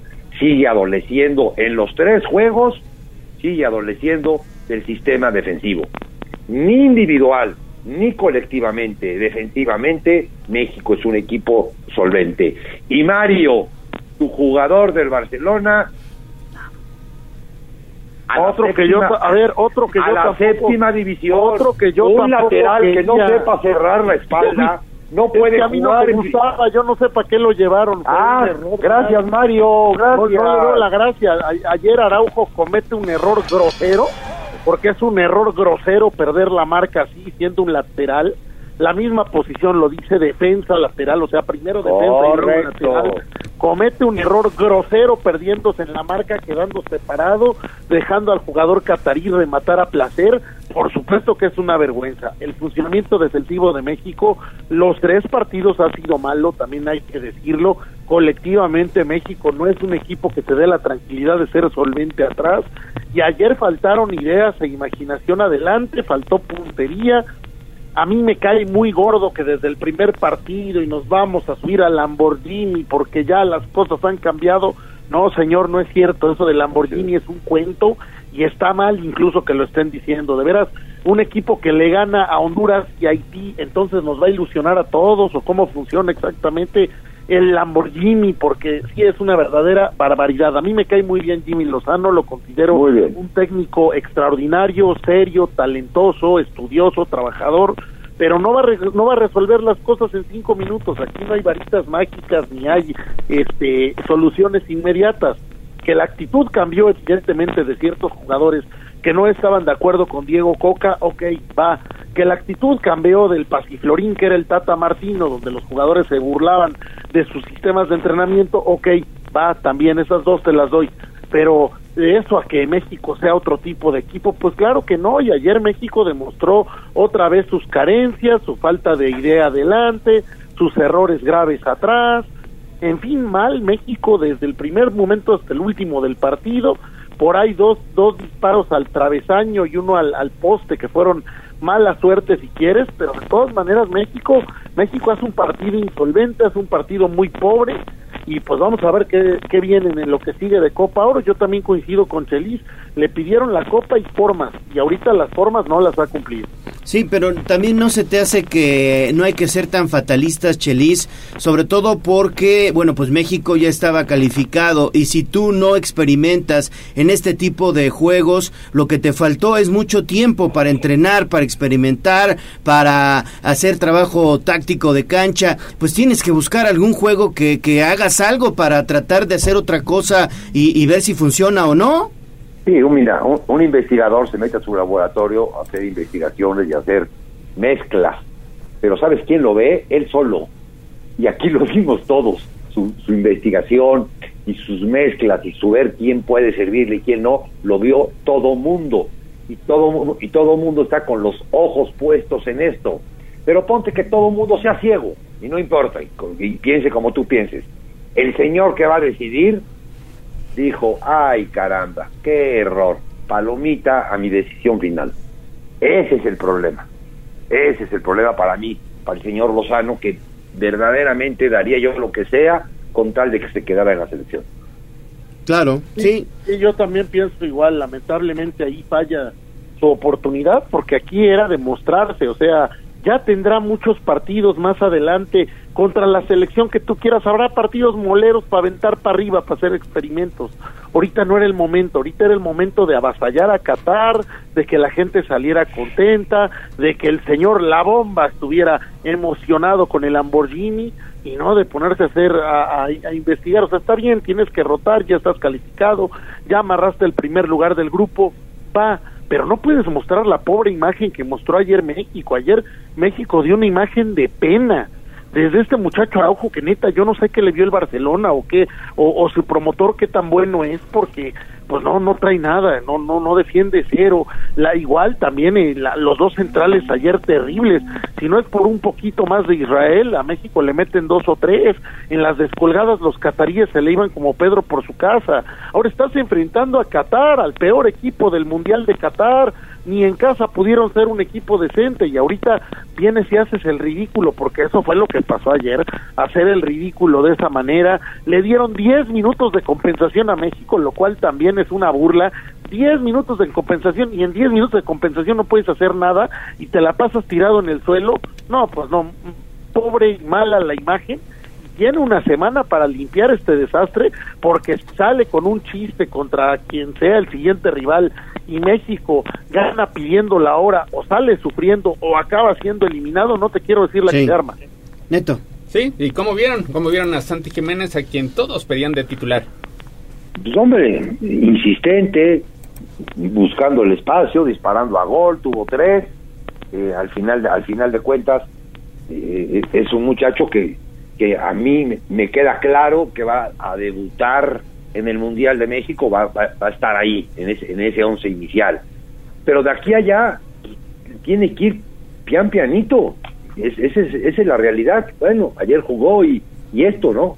no sí, sí es un jugador de selección y hay otros muchos que no son jugadores de selección, pero nada más. O sea, el siguiente partido tiene que jugar Martín, o Martín, o como, como, como, como lo haya puesto su, su papá, Henry. Ya con Henry tiene que iniciar.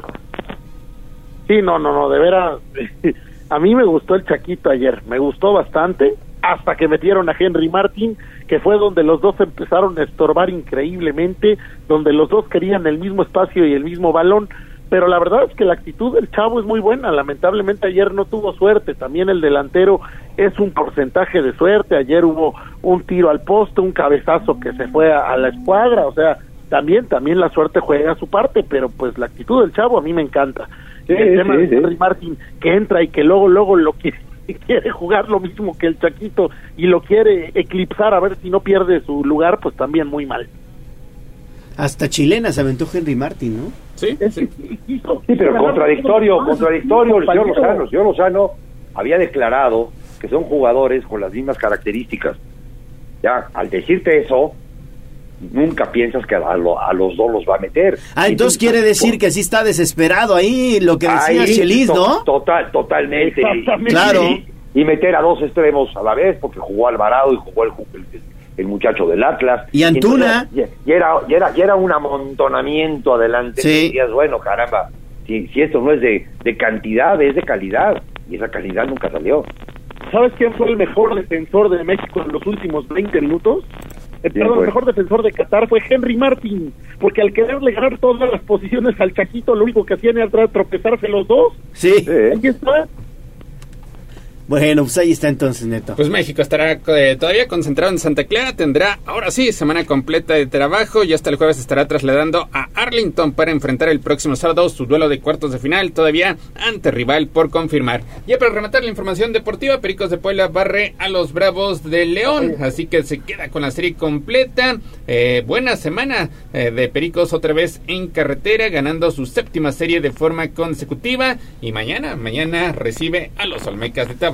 Bien los pericos, Feliz. Mario. ¿Cuántas series, que- Mario? que- ¿Cuántas series ganadas Hay fuera? que, Hay que, hay que, eso te iba a decir, lo que está haciendo Perico, siete series ganadas al hilo fuera del Parque Hermano Cerdán. Siete, o sea, eso es, eso no es cualquier cosa. Pericos está en un momento extraordinario. Acaba de barrer a León en la fin de semana, que bueno, es el colero, pero aún de todos modos barrer a alguien es muy bueno. Y viene una serie a partir del martes donde va a enfrentar a un equipo favorito, un equipo muy completo, como son los Almecas de Tabasco, que ya le han puesto ¿Cómo le pusieron el, el, el, la valla del sur? ¿Cómo, ¿Cómo le pusieron por ahí la gente de Pericos de, en el marketing? Porque pues va a ser una serie de alarido que los tres partidos son para no perderse. Pero digo, destacar lo que está haciendo Pericos.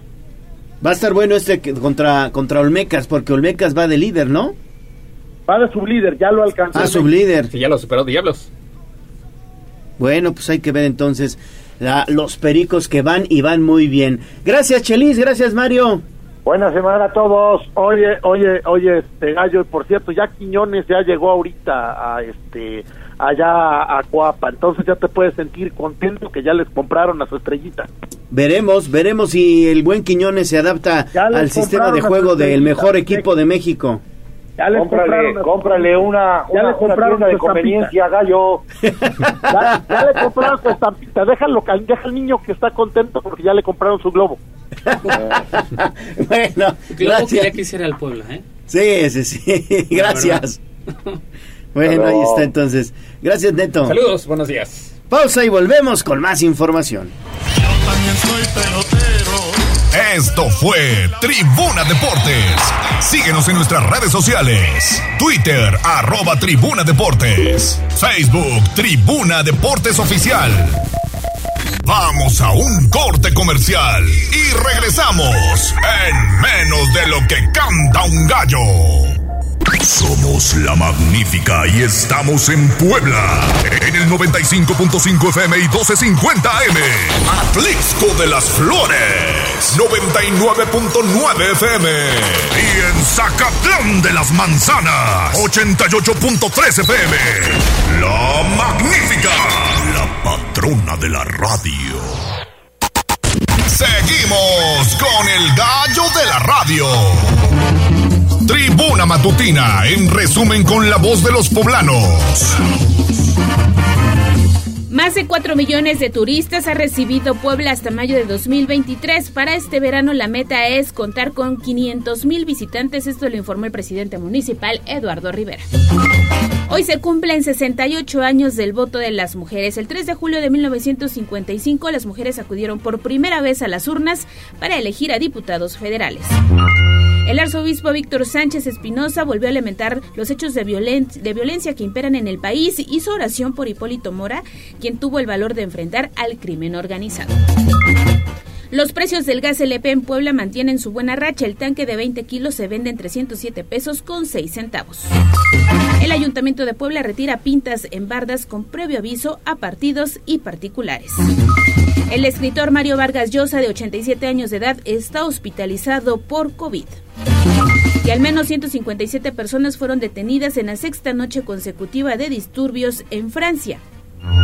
Y finalmente la Secretaría de Educación Pública ha dado a conocer que las clausuras del presente ciclo escolar deberán ocurrir a partir del 19 de julio. Todos los detalles a través de arroba noticias tribuna, tribuna vigila y código rojo. Leemos tus mensajes en WhatsApp, en La Voz de los Poblanos, 22 23 90 38 10. A mover las manos, que del cielo no caen los billetes. El trabajo es la suerte. En Puebla sí hay chamba. Bolsa de trabajo, tribuna matutina.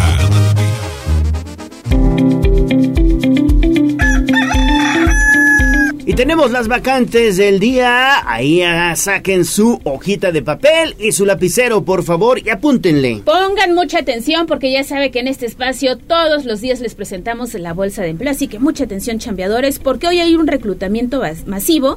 100 vacantes para gente de servicios al cliente. Hay que acudir hoy a partir de las 9 de la mañana al callejón de la 10 Norte 806 en el barrio del Alto. Se solicita escolaridad secundaria, seis meses de experiencia, de 18 a 55 años de edad. La zona de trabajo es en Puebla y el salario que se está ofreciendo son 9.450 pesos mensuales. Ya se los dije, hay que acudir a partir de las 9 de la mañana y se solicitan 100 agentes de servicio al cliente bilingües. Y si esto le parece poco, pare bien la oreja, ponga mucha atención, porque mañana hay una salida porque se está buscando auxiliar general en cosecha de fresa. La zona de trabajo es en Jalisco, el contrato es por seis meses y no necesariamente deben de tener alguna habilidad en la cosecha de este fruto, pero bueno, se ofrecen prestaciones de ley, fondo de ahorro, transporte gratuito, eh, pueden ganar por semana, más bonos, 1.750 pesos al mes.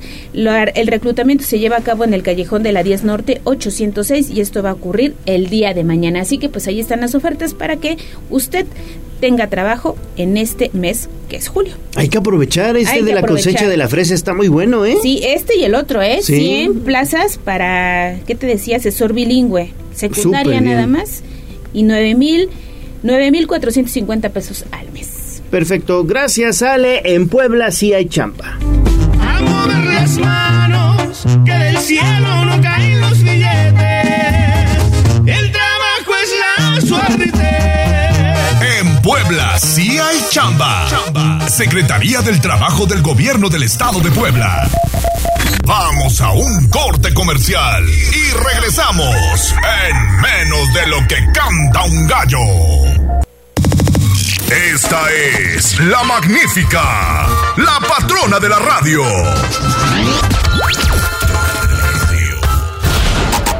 Seguimos con el gallo de la radio. Sitio web, tribunanoticias.mx. Twitter, arroba tribuna vigila. Y esta va para todas aquellas que son como... El Corral. La entrevista sin tapujos. En Tribuna Matutina. Bueno, seguimos en Tribuna Matutina y es un gusto saludar en el estudio a Julio Huerta. Él es coordinador del proyecto que encabeza Claudia Sheinbaum durante, bueno, pues prácticamente este espacio que está buscando ser candidata a la presidencia de México por Morena. Y tú eres su coordinador aquí en Puebla, Julio, bienvenido. Así es, mi querido Leo, buenos días, gusto saludarte a ti y a tu auditorio. Gracias. Ayer, eh, bueno, pues ya observábamos y dimos cuenta de manera puntual que renunciaste a la Secretaría Estatal de Gobernación y ya enfocado de lleno, digamos, al proyecto político, ¿no? Sin duda, son dos vertientes y, bueno, fueron tres anuncios los que yo di muy puntualmente el día de ayer. El primero fue el de mi agradecimiento permanente, sólido, de mucho compromiso al gobernador Sergio Salomón Céspedes Peregrina por haberme dado la oportunidad de haber sido secretario de gobernación y a quien le presenté mi renuncia el día sábado 1 de julio por la noche. En segundo lugar, y ya con como un ciudadano un ciudadano común en, nuestro estado, pues dedicarme a la coordinación de, de las actividades de la doctora Claudia Sheinbaum para que ella logre ser la coordinadora nacional y posteriormente, llegado el año electoral, pues sea la candidata y presidenta de la República y por la otra el anuncio que hice de, de mi pretensión con el hecho de, de, buscar también ser coordinador estatal de los comités de la defensa de la 4T en Puebla y posteriormente ser candidato y, gobernador de Puebla. Muy bien, pues esos son entonces los tres anuncios que, que, hiciste. Y decíamos, Ale, hace unos momentitos que, llegabas aquí al estudio, pues muy arropado, muy bien, ¿no? Sí, como no, me sentí muy arropado, muy querido, las muestras de afecto fueron, fueron muchas, eh, me sentí muy apapachado, me acompañó mi familia, mi esposa, mis hijos, mi mamá, mis hermanos, estuvo eh, Raúl Morón como representante de la doctora Sheinbaum, estuvo una buena parte de ciudadanas y ciudadanos que se desempeñan en el servicio público, tanto en los municipios, 168 para ser exactos, como en el Congreso y por supuesto en el Poder Ejecutivo. Y eso sin duda fortalece fortalece el proyecto. Hubo también empresarios, amas de casa, profesores, rectores de universidades, en fin, una, una sólida representación de prácticamente todos los estratos sociales y actividades económicas de nuestro Estado. y esa y pues esa fue la plataforma de lanzamiento y de ahí nos vamos con todo. Muy bien, Ale. Sí, yo quiero saber un poquito más de Julio Huerta. ¿De dónde es originario? ¿Qué estudió? ¿Y cuáles son los proyectos ahora ya como que a corto plazo porque ya estamos en el segundo semestre de 2023 y el prácticamente el 2024 está a la vuelta de la esquina? ¿Cómo vislumbra Julio Huerta el fin de este año y el inicio de 2024? Bueno, pues Julio Huerta es un hombre de 53 años, nacido y crecido en Sinacatepec, que es un municipio que es el penúltimo antes de llegar a los límites con Oaxaca. Eh, yo crecí ahí. Es Hace calor, ¿no? Es el, que el clima es cálido seco. Eh, ahí crecí en una familia compuesta por cinco hermanos más, entre ellos una hermana que es la primogénita. Mi papá era agricultor y también tenía un, ranchito vaquero de lechero y, mi mamá eh, pues era ama de casa y posteriormente pudo conseguir un espacio para ser maestra de inglés en la secundaria de mi pueblo. Eh, esos son mis orígenes. Yo soy forjado en, en, la cultura del trabajo y del esfuerzo. ¿sí? Cuando yo tenía seis años, mi padre me empezó a enseñar a ordeñar y era mi hobby, mi lujo acompañarlo. Y ahí crecí, estudié en instituciones públicas, mi primaria, mi secundaria, el bachillerato lo estudié ya en Tehuacán en Tehuacán, en, en UPAEP. Soy de la primera generación de la prepa de la UPAEP allá en Tehuacán. Y posteriormente vine a estudiar aquí a la Benemérita Universidad Autónoma de Puebla en la carrera de, es de Y ya estando, ya estando en, en, el ejercicio público en el gobierno del Estado, pues ahí fue donde tuve la oportunidad de, de estudiar una maestría en el IAP, en gobernanza y gobierno local. Eh, académicamente ese, ha sido mi trabajo. Fui regidor en mi pueblo, fui también servidor público en el municipio de, de Ajalpan, eh, fui migrante. Eh, en fin, yo tengo muchas cosas que contar y muchas cosas que compartir de manera común con la gente. Yo les decía a nuestras amigas y amigos de Acatlán que en cada familia poblana hay cuando menos un migrante, que en la mía era yo. Exacto. Eh, y esa es... ¿Y a dónde este, se fue? A California, a Santana, California. Allá estuvimos, allá estuvimos trabajando también. Y el asunto es que, sin duda, pues eso te prepara. Y la enseña, la vida te enseña que nada es fácil, nada es gratis, que tienes que echarle muchas ganas y que solo de esa manera se puede conseguir el éxito. Cuando no vienes de las ex familias influyentes, de las ex familias empoderadas políticamente, pues este, tienes que fletarte y, eso te forma. Eso te forma, te da carácter y te da la posibilidad de hablar con la gente de una manera directa, personal, sin tapujos, mirando a los ojos y, y, eso te genera mucha mucha empatía. A grandes rasgos él es Julio Huerta. ¿Qué esperas del, del, del, proceso, digamos, que en un futuro estará ya pues poniendo en marcha el partido para elegir precisamente al coordinador de los comités de, defensa de la Cuarta Transformación ahora aquí en Puebla? Ya inició, digamos, la primera parte del proceso a nivel nacional. Buscan eh, aquí en Puebla, por lo menos hay tres personajes ahí que veo muy sólidos. Alguien que presume estar arriba en las encuestas, otro más que presume estar muy cerca del presidente presidente López Obrador y tú que decidiste ya entrar de lleno a, la, contienda por esta coordinación. ¿Cómo ves este proceso? ¿Cómo lo vislumbras? ¿Lo ves eh, como piso parejo, como se dice en la política? Mira, yo en primer lugar preveo, y mi grupo político así también lo prevé, que va a ser como muy parecido el proceso al que estamos viviendo en el orden nacional. Sí, que habrá una convocatoria, que habrá un término para irte al interior del estado a a practicar con las poblanas y poblanos los beneficios de la cuarta transformación y posteriormente vendrá el ejercicio de la encuesta y luego el anuncio de los resultados. Eh, yo no presumo de otra cosa más de que estar cerca de las poblanas y los poblanos y esa es mi, mi solidez y esa es mi fortaleza. ¿sí? Eh, ahí es donde yo me he desempeñado con ellos, en, en, los municipios, en, en campo, a ras de tierra.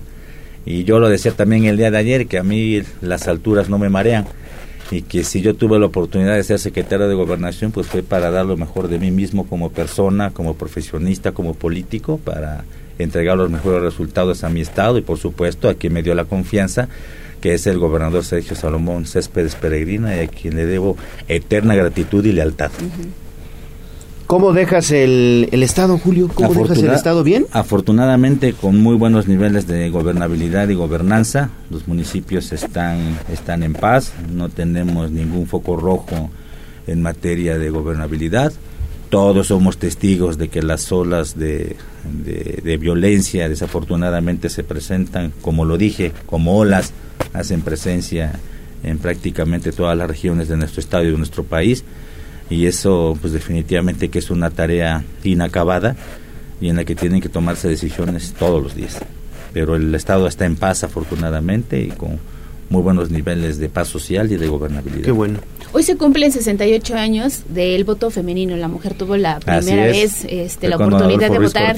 Sí, eh, ¿algún mensaje para las mujeres hoy en una fecha además muy especial? Pues el más, el más importante de todos es que pronto vamos a tener a nuestra primera presidenta de la República es el tiempo de las mujeres y por supuesto que las mujeres, yo he dicho que no se merecen la oportunidad para participar, se merecen el reconocimiento para hacerlo, porque sin duda están muy preparadas y no duden en que, en que este es su momento, hay que aprovecharlo al máximo y hay que impulsarlas en toda la medida de lo posible. ¿Y qué actividades tiene para esta semana? Pues esta semana vamos a estar bastante en medios y vamos a salir al interior tres días para empezar a organizar a nuestros equipos en tierra y ya para ir posicionando eh, de una manera más sólida a la doctora Claudia Sheinbaum. ¿Viene Claudia Sheinbaum en días eh, Sí, por supuesto que va a venir a Puebla, va a venir a Puebla, aún no está determinado la fecha ni, ni los ni los matices de la gira ni cómo va a estar el itinerario, pero por supuesto que la vamos a volver a tener aquí en Puebla y le vamos a demostrar todo el cariño que le tenemos. Claro. ¿Cómo ves a Claudia Sheinbaum? Ella ha sido recibida pues muy bien. La verdad es que en varios eh, estados del, del país eh, ha estado muy, muy, muy fuerte en materia de eh, seguir consolidando los preceptos de la cuarta transformación. ¿Y tú cómo la ves? ¿La ves echada para adelante? ¿La ves con muchas ganas? ¿Cómo lo observas a Claudia? Por supuesto. Sin duda es una mujer muy determinada muy fuerte espiritual, anímica y físicamente. Y déjame presumirte que en el 2022 el evento más numeroso que traía la doctora Sheinbaum era uno que había tenido en el estado de Jalisco, si no mal recuerdo, con aproximadamente 13 mil asistentes. Y nosotros en octubre le hicimos uno en el que hubo 25 mil personas. Y para el 2023, pues el evento más numeroso había sido en el istmo de Tehuantepec, aquí en, con nuestro sí, en Oaxaca, sí. De Oaxaca hubo alrededor de 30 mil personas, pues nosotros le metimos casi 60 mil. Entonces los mejores eventos se los hemos hecho aquí en, en Puebla y no hay que dudar que así va a seguir siendo. Y, viene otro entonces. Vamos a ganar la encuesta con la doctora. ¿Se planea que sea en Puebla capital o en alguna otra zona del estado? Va a ser en varios municipios del ah, estado, por lo que tenemos entendido, menos de 50 hasta donde tenemos también entendido, ahí es donde se va a desarrollar la encuesta y es, son, por supuesto, que los objetivos prioritarios en este momento, aunque no debemos descuidar lo demás. Claro. Hay que decir. Pues Julio Huerta, mucho éxito y bueno, pues esperemos que pronto nos volvamos a ver aquí en este estudio. Ya sabes que tienes las puertas abiertas, ¿eh? Muchísimas gracias. Gracias, gracias Julio Huerta. Gracias, gracias. Y eh, bueno, pues estaremos muy atentos a tus actividades. Gracias. Muchísimas gracias a ti y a tu equipo de producción. Gracias. Buenos días. 6 de la mañana, no, ¿cuál 6 de la mañana? 8, 8.29, 8.29 y regresamos.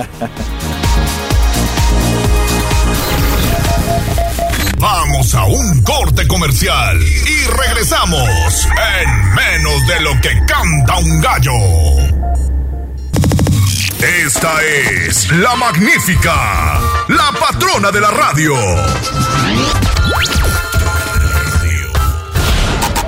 Seguimos con el gallo de la radio.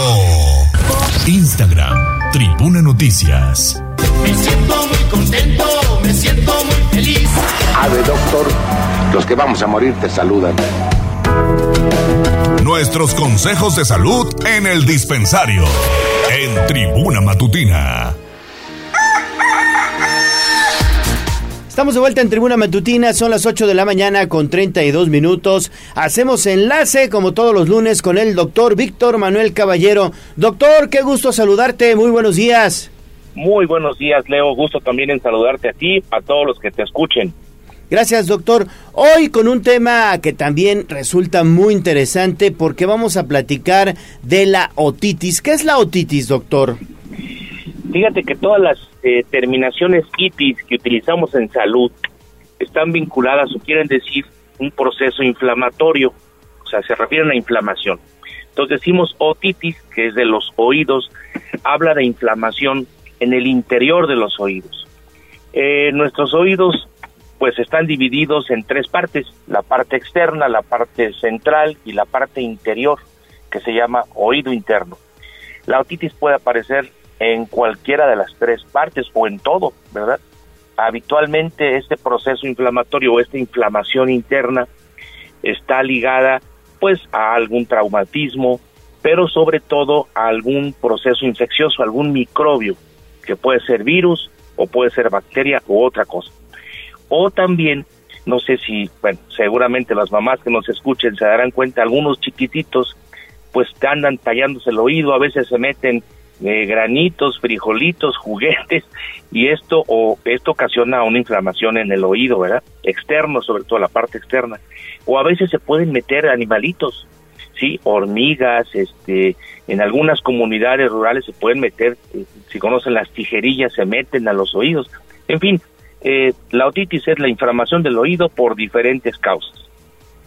Oiga, doctor, pero también puede estar relacionado con nuestra falta o eh, a veces solemos limpiarnos, entre muchas comillas, los oídos con lo primero que vemos, llaves, a lo mejor la tapadera del lapicero, eh, un pasador. Hay, hay, gente que utiliza un cerillo. Ajá. sí, ese es otro, otro tema importante, qué bueno que lo menciona, Ale. Fíjese que sí, los oídos, decía un maestro mío de medicina, no se deben de limpiar por algo que sea más pequeño que un codo. es una, una forma chusca de decirlo, es decir, no hay que limpiarlos con nada. O sea, el codo, por supuesto, no, no ni hay forma de ponerlo en el oído, pero eh, no hay que meter nada al oído, porque el oído produce naturalmente lo que llamamos la cerilla, que es una cera, que es protectora, limpia, mantiene, mantiene estable el oído. Cuando nosotros queremos limpiarlo, sobre todo metiendo algo, pasadores, eh, clips, eh, lo que sea, entonces sin querer rayamos, lesionamos la membrana interna o incluso podemos perforar el tímpano, que es una muy delgadita membrana con la que, por la que oímos, a través de la cual escuchamos. Entonces sí, es mucho riesgo y aparte que introducimos microbios, pues lesionamos la parte interna del oído, la piel interna del oído es muy delicada. Entonces, por eso no hay que limpiar el oído con nada. Por fuera, con una toallita, con un trapito, nada más por fuera, pero no hay que introducir nada.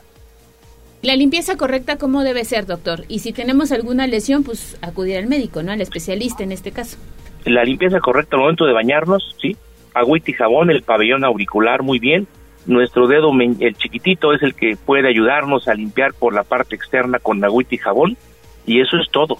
No hay más. Si algunas personas que luego dicen que producen demasiado, demasiada cerilla, tienen externamente o es visible lo que se ve por fuera nada más, por adentro no. De verdad yo sé que algunas personas dicen me, me pica el, el, oído, me da comezón y hasta se rascan con... No, eso es muy nocivo. Entonces sí es mejor acudir cuando hay comezón o molestia con un médico médica que tengas de su confianza para que les revise y sobre todo les asesore. Sobre si todo eso. Si hay sí. una infección, se trata con antibióticos, pero nunca nadie se automedique, no se pongan gotas en los oídos, ya ve que lo dice, póngate unas gotitas de X. No, eso nos puede ocasionar un grave problema, porque si el oído estuviera roto y no nos damos cuenta, las gotitas se van hasta adentro y entonces si la infección se convierte, eh, eh, se expande notablemente. Entonces, hay que tener mucho cuidado con los oídos.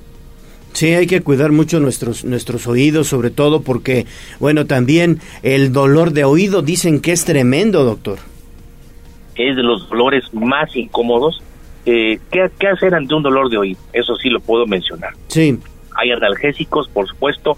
La aplicación de calor local nos ayuda, un trapito caliente. ¿Qué analgésicos? Pues mire, lo que habitualmente recomendamos hasta para el COVID, ¿no? El paracetamol. Lo podemos tomar, es un buen analgésico pero si aún a pesar de eso el dolor no cede, es importante que nos revisen porque algo está sucediendo adentro que ni lo podemos ver nosotros y tiene que ser un experto. Bueno, pues con eso nos, nos quedamos, doctor Caballero. Muchísimas gracias. Ah, gracias a ustedes, un buen día. Saludos a todos y a cuidarnos. Gracias, Doc. Buena semana, ¿eh? Buena semana. 8 de la mañana con 37 minutos. Hacemos enlace ahora con David Becerra. Mi estimado David, ahí ¿qué te encontraste? Todo parece indicar que hay nuevo hundimiento. Sí, caray. Todo parece indicar que nuevamente la el drenaje pudiera estar colapsando. Mi estimado David, ¿esto en dónde sucede? Gallo, te saludo con muchísimo gusto, pues 32 Poniente y eh, Avenida Gran Avenida es lo que se está registrando en este punto, un nuevo hundimiento donde hace apenas algunas semanas, Gallo, hace unas semanas una pipa fue prácticamente tragada por una de sus llantas, quedó atorada y pues tuvieron que realizar las maniobras pertinentes. Estuvo cerrada por algunos días la vialidad en lo que se realizaban las labores y nuevamente en el mismo punto pues se está registrando este hundimiento. Gallo, y es que sobre la cinta asfáltica se puede ver este corte de pues pavimento por donde precisamente está pasando el eh, drenaje pluvial. En ese punto, pues se nota cómo ya se está hundiendo también de otras zonas, pero en el punto ya se encuentra ese hoyo por lo mientras y los vecinos le han colocado un par de varillas y esta clásica red color naranja vial que pues indica precisamente labores en, en la infraestructura, pero bueno, las labores no se están realizando, las labores pues es que hay un hoyo gallo y eh, se solicita la intervención de la autoridad pertinente para solucionarlo ya de una vez por todas porque es la segunda vez en menos de mes y medio que se genera este hundimiento. ¿Nos repites la ubicación, David, por favor? Claro que sí, es en el cruce de la 32 Poniente con la Gran Avenida Gallo, enfrente de esta paletería donde ya se había ido una pipa previamente. Ah, entonces es la misma zona. Ajá, exactamente. Es exactamente el mismo punto, Gallo. Fíjate, entonces la situación ahí es que ya hay que sustituir pues la red de drenaje, Sí, ya está ojo muy viejita. para las autoridades, ¿no? Sí. Que seguramente pronto estarán atendiendo esta situación.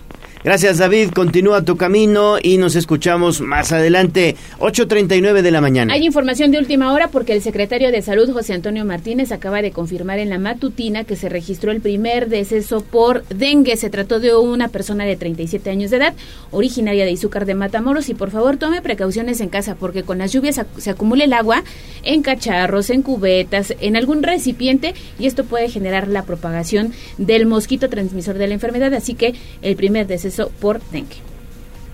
Pili, ¿cómo estás? Muy buenos días.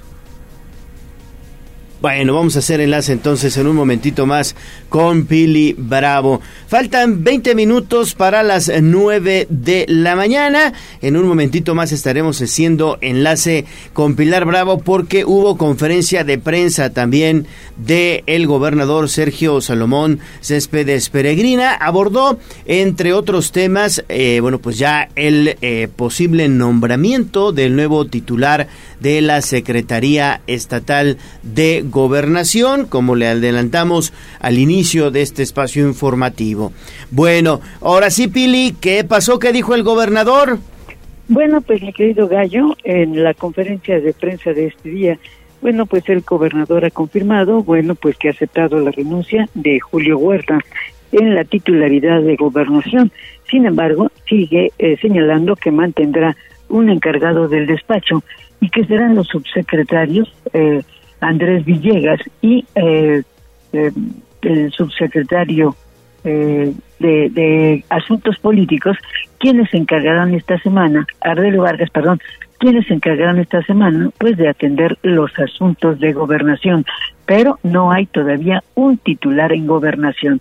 Bueno, también el secretario de Salud, José Antonio Martínez, ha dado cuenta de que lamentablemente el dengue pues nos sigue afectando. Ya hay 242 casos y lamentablemente ya se presentó un fallecimiento en Izúcar de Matamoros.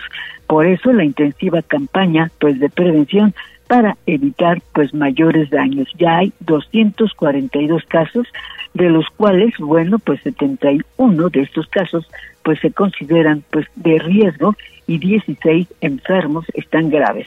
Eso es un tema. Para esta semana también se advierte que habría lluvias intensas en la entidad y bueno, pues hay que tomar las previsiones.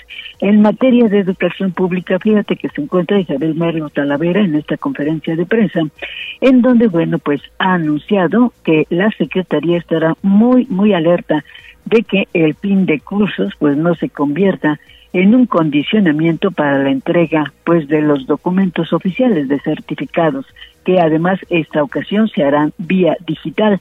Y bueno pues eh, precisamente las vacaciones comenzarán el 20 de julio terminarán el 27 de agosto para reanudar actividades el 28 de agosto.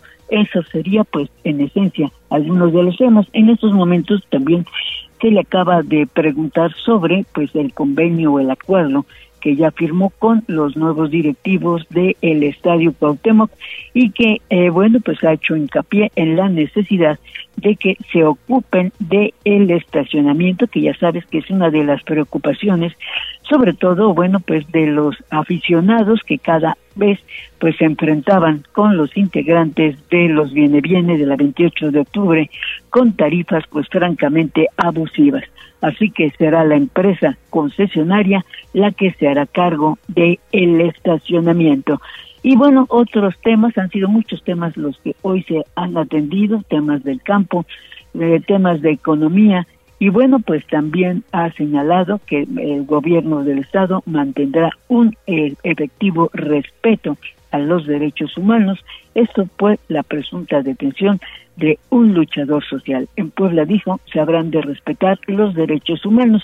Y sobre el terreno turístico, acaba de informar que lamentablemente pues es un proyecto de muchas pérdidas y que bueno, por el momento el gobierno no asumirá pues ninguna decisión porque representa más de cinco mil millones de pesos el costo que tendría en poner en movilidad de nueva cuenta pues este tren turístico. En esencia, Gallo ha sido lo que se ha atacado hoy en esta rueda de prensa.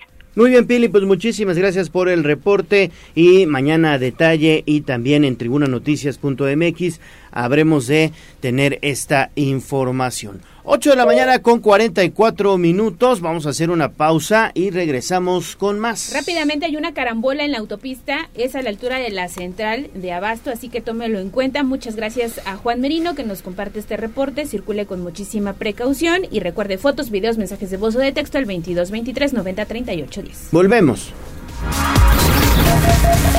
Vamos a un corte comercial y regresamos en menos de lo que canta un gallo. Esta es la magnífica, la patrona de la radio.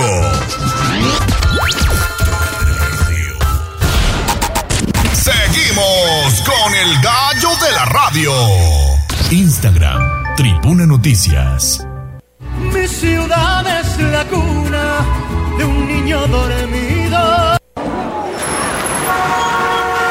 Hablemos de nuestro pueblo.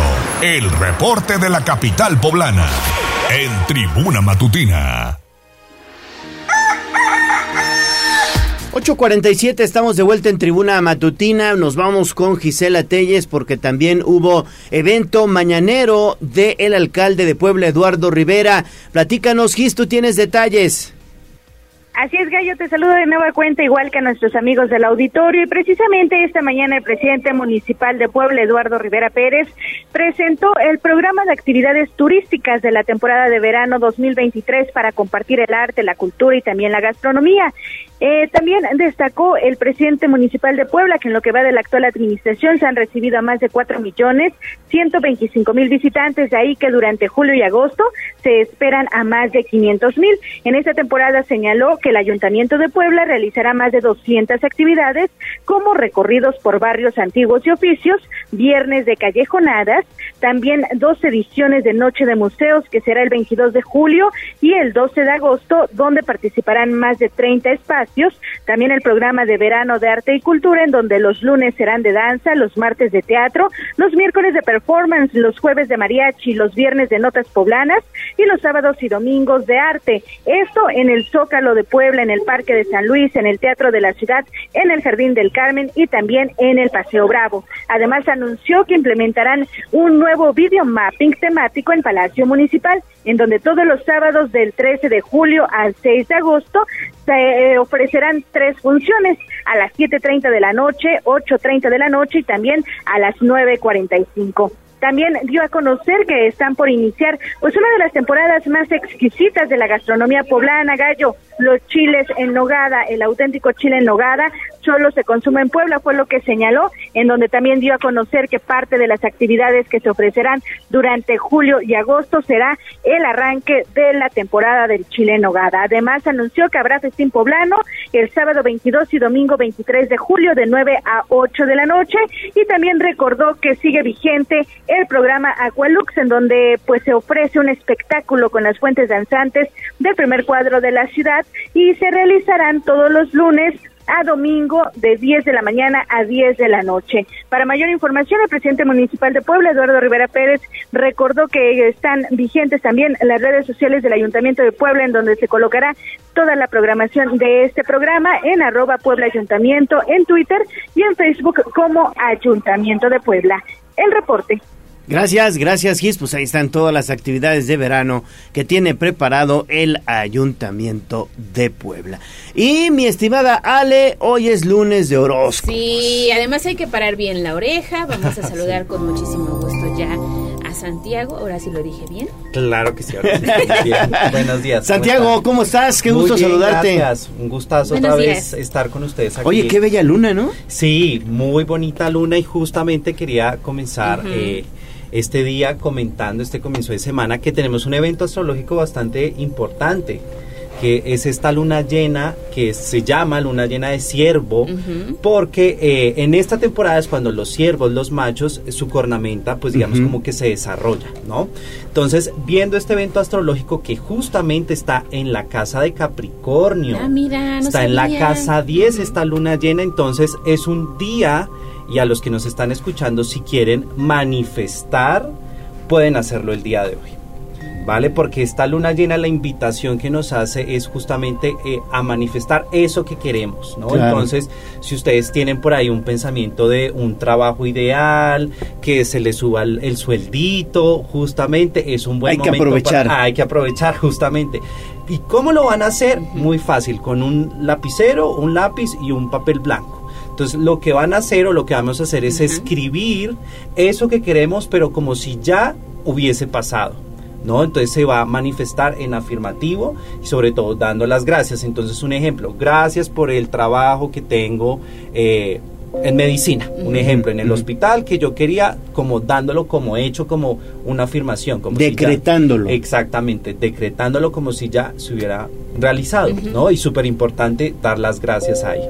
¿Y lo guardamos? Y se guarda Ah, exactamente donde sea, digamos, su objeto personal, ahí donde nadie tenga acceso a eso y ya me contarán. Bueno, pues muy buen tip. Ya te Sí. diremos después. Pues arráncate, mi estimado Santiago. Claro que sí. Bueno, comenzamos entonces con el signo de Aries. Esta semana se viene cargada de muchas cosas muy bonitas para todos los signos. Para Aries esta semana hay prosperidad y abundancia. ¿Por qué? Porque le van a llegar dineritos, ¿no? Dineritos inesperados, que se paguen deudas que tenían por ahí, que ya habían dado por perdidos esos dineros. Pues esta semana para el signo de Aries le va a llegar. Muy bien. Vale, continuamos entonces con el signo de Tauro. Para Tauro, esta semana se va a encontrar con mucho trabajo.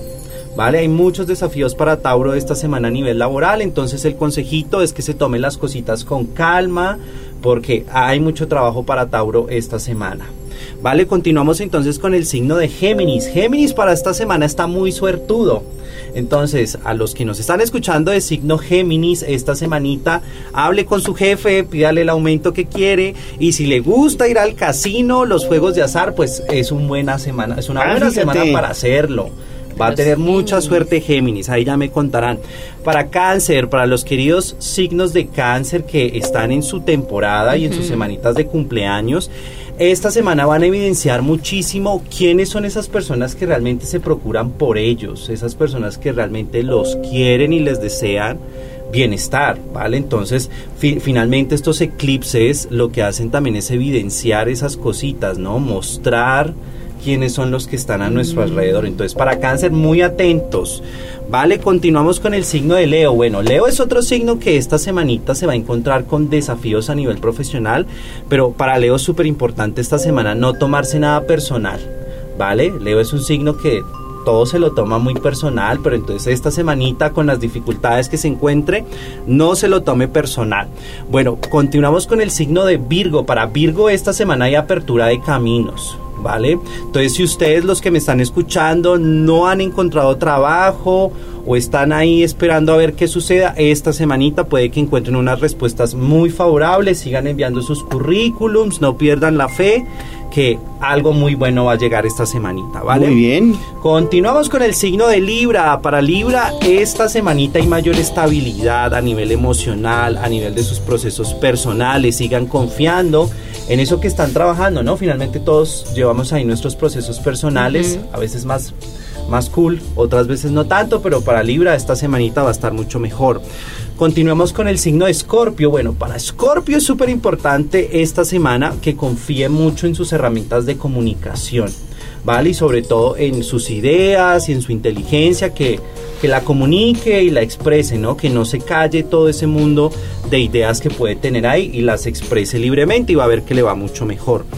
Para Sagitario, bueno, para los queridos sagitarianos, los aventureros del zodiaco, esta semana va a haber mucha cosecha de lo que de lo que se ha cultivado, de lo que se ha sembrado a nivel de relaciones, a nivel de trabajo, entonces pueden esta semana encontrar respuestas bastante favorables en ese sentido para ellos. Habrá buenos frutos entonces. Buenos frutos, exactamente. Bueno, para Capricornio, justamente. ¿Cómo nos eclipse- va a ir? ¿Cómo le va a ir a Capricornio? Bueno, para Capricornio esta semana es súper importante eh, fijarse en esos, eh, digamos, en esos procesos que se quieren cambiar, ¿vale? O sea, como enfocarse en lo que queremos cambiar, ¿no? Entonces esto nos lleva a la rutina. ¿Cuál es mi rutina diaria? ¿Cómo me estoy alimentando? ¿Me estoy ejercitando? ¿Qué estoy pensando? ¿Con qué energía me levanto? ¿Con qué energía me acuesto? ¿Vale? Entonces para Capricornio, aprovechando este eclipse que está en su casita, entonces muy atentos a qué son esas cositas que yo quiero cambiar y quiero transformar pues para tener mayor bienestar, ¿no? Súper importante para los capricornianos. Vámonos con el signo de Acuario, ¿vale? Bueno, para Acuario súper importante esta semana eh, analizar qué tanta energía le está dando a los pensamientos intrusivos o a los pensamientos negativos, ¿no? Al pesimismo.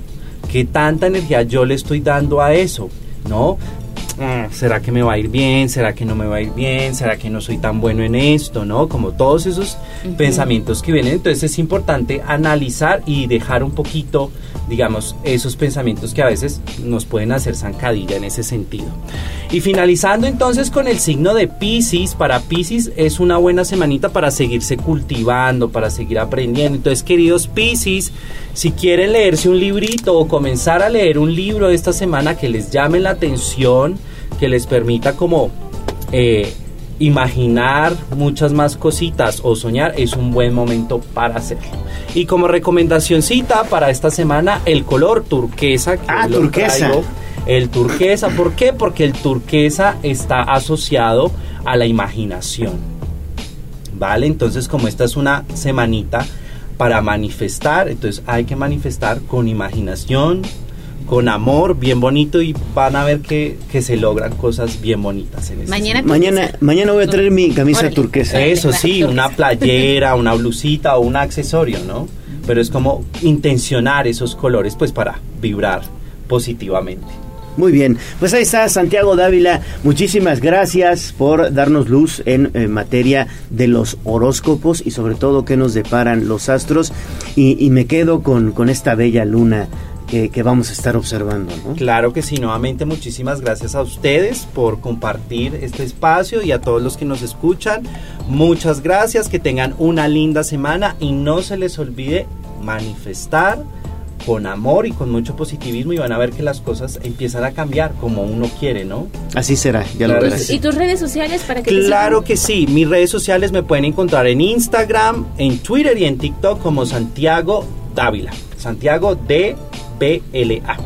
Santiago de BLA. Con B pequeña. Perfecto. Santiago, muchas gracias. Que tengas buena semana. Gracias igualmente para ustedes. Gracias. Gracias.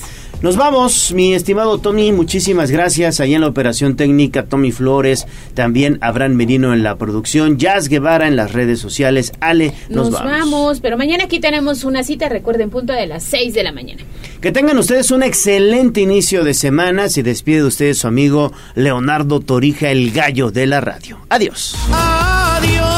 Adiós, amor, me voy de ti y esta vez para siempre. Me marcha atrás. Aquí terminamos Tribuna Matutina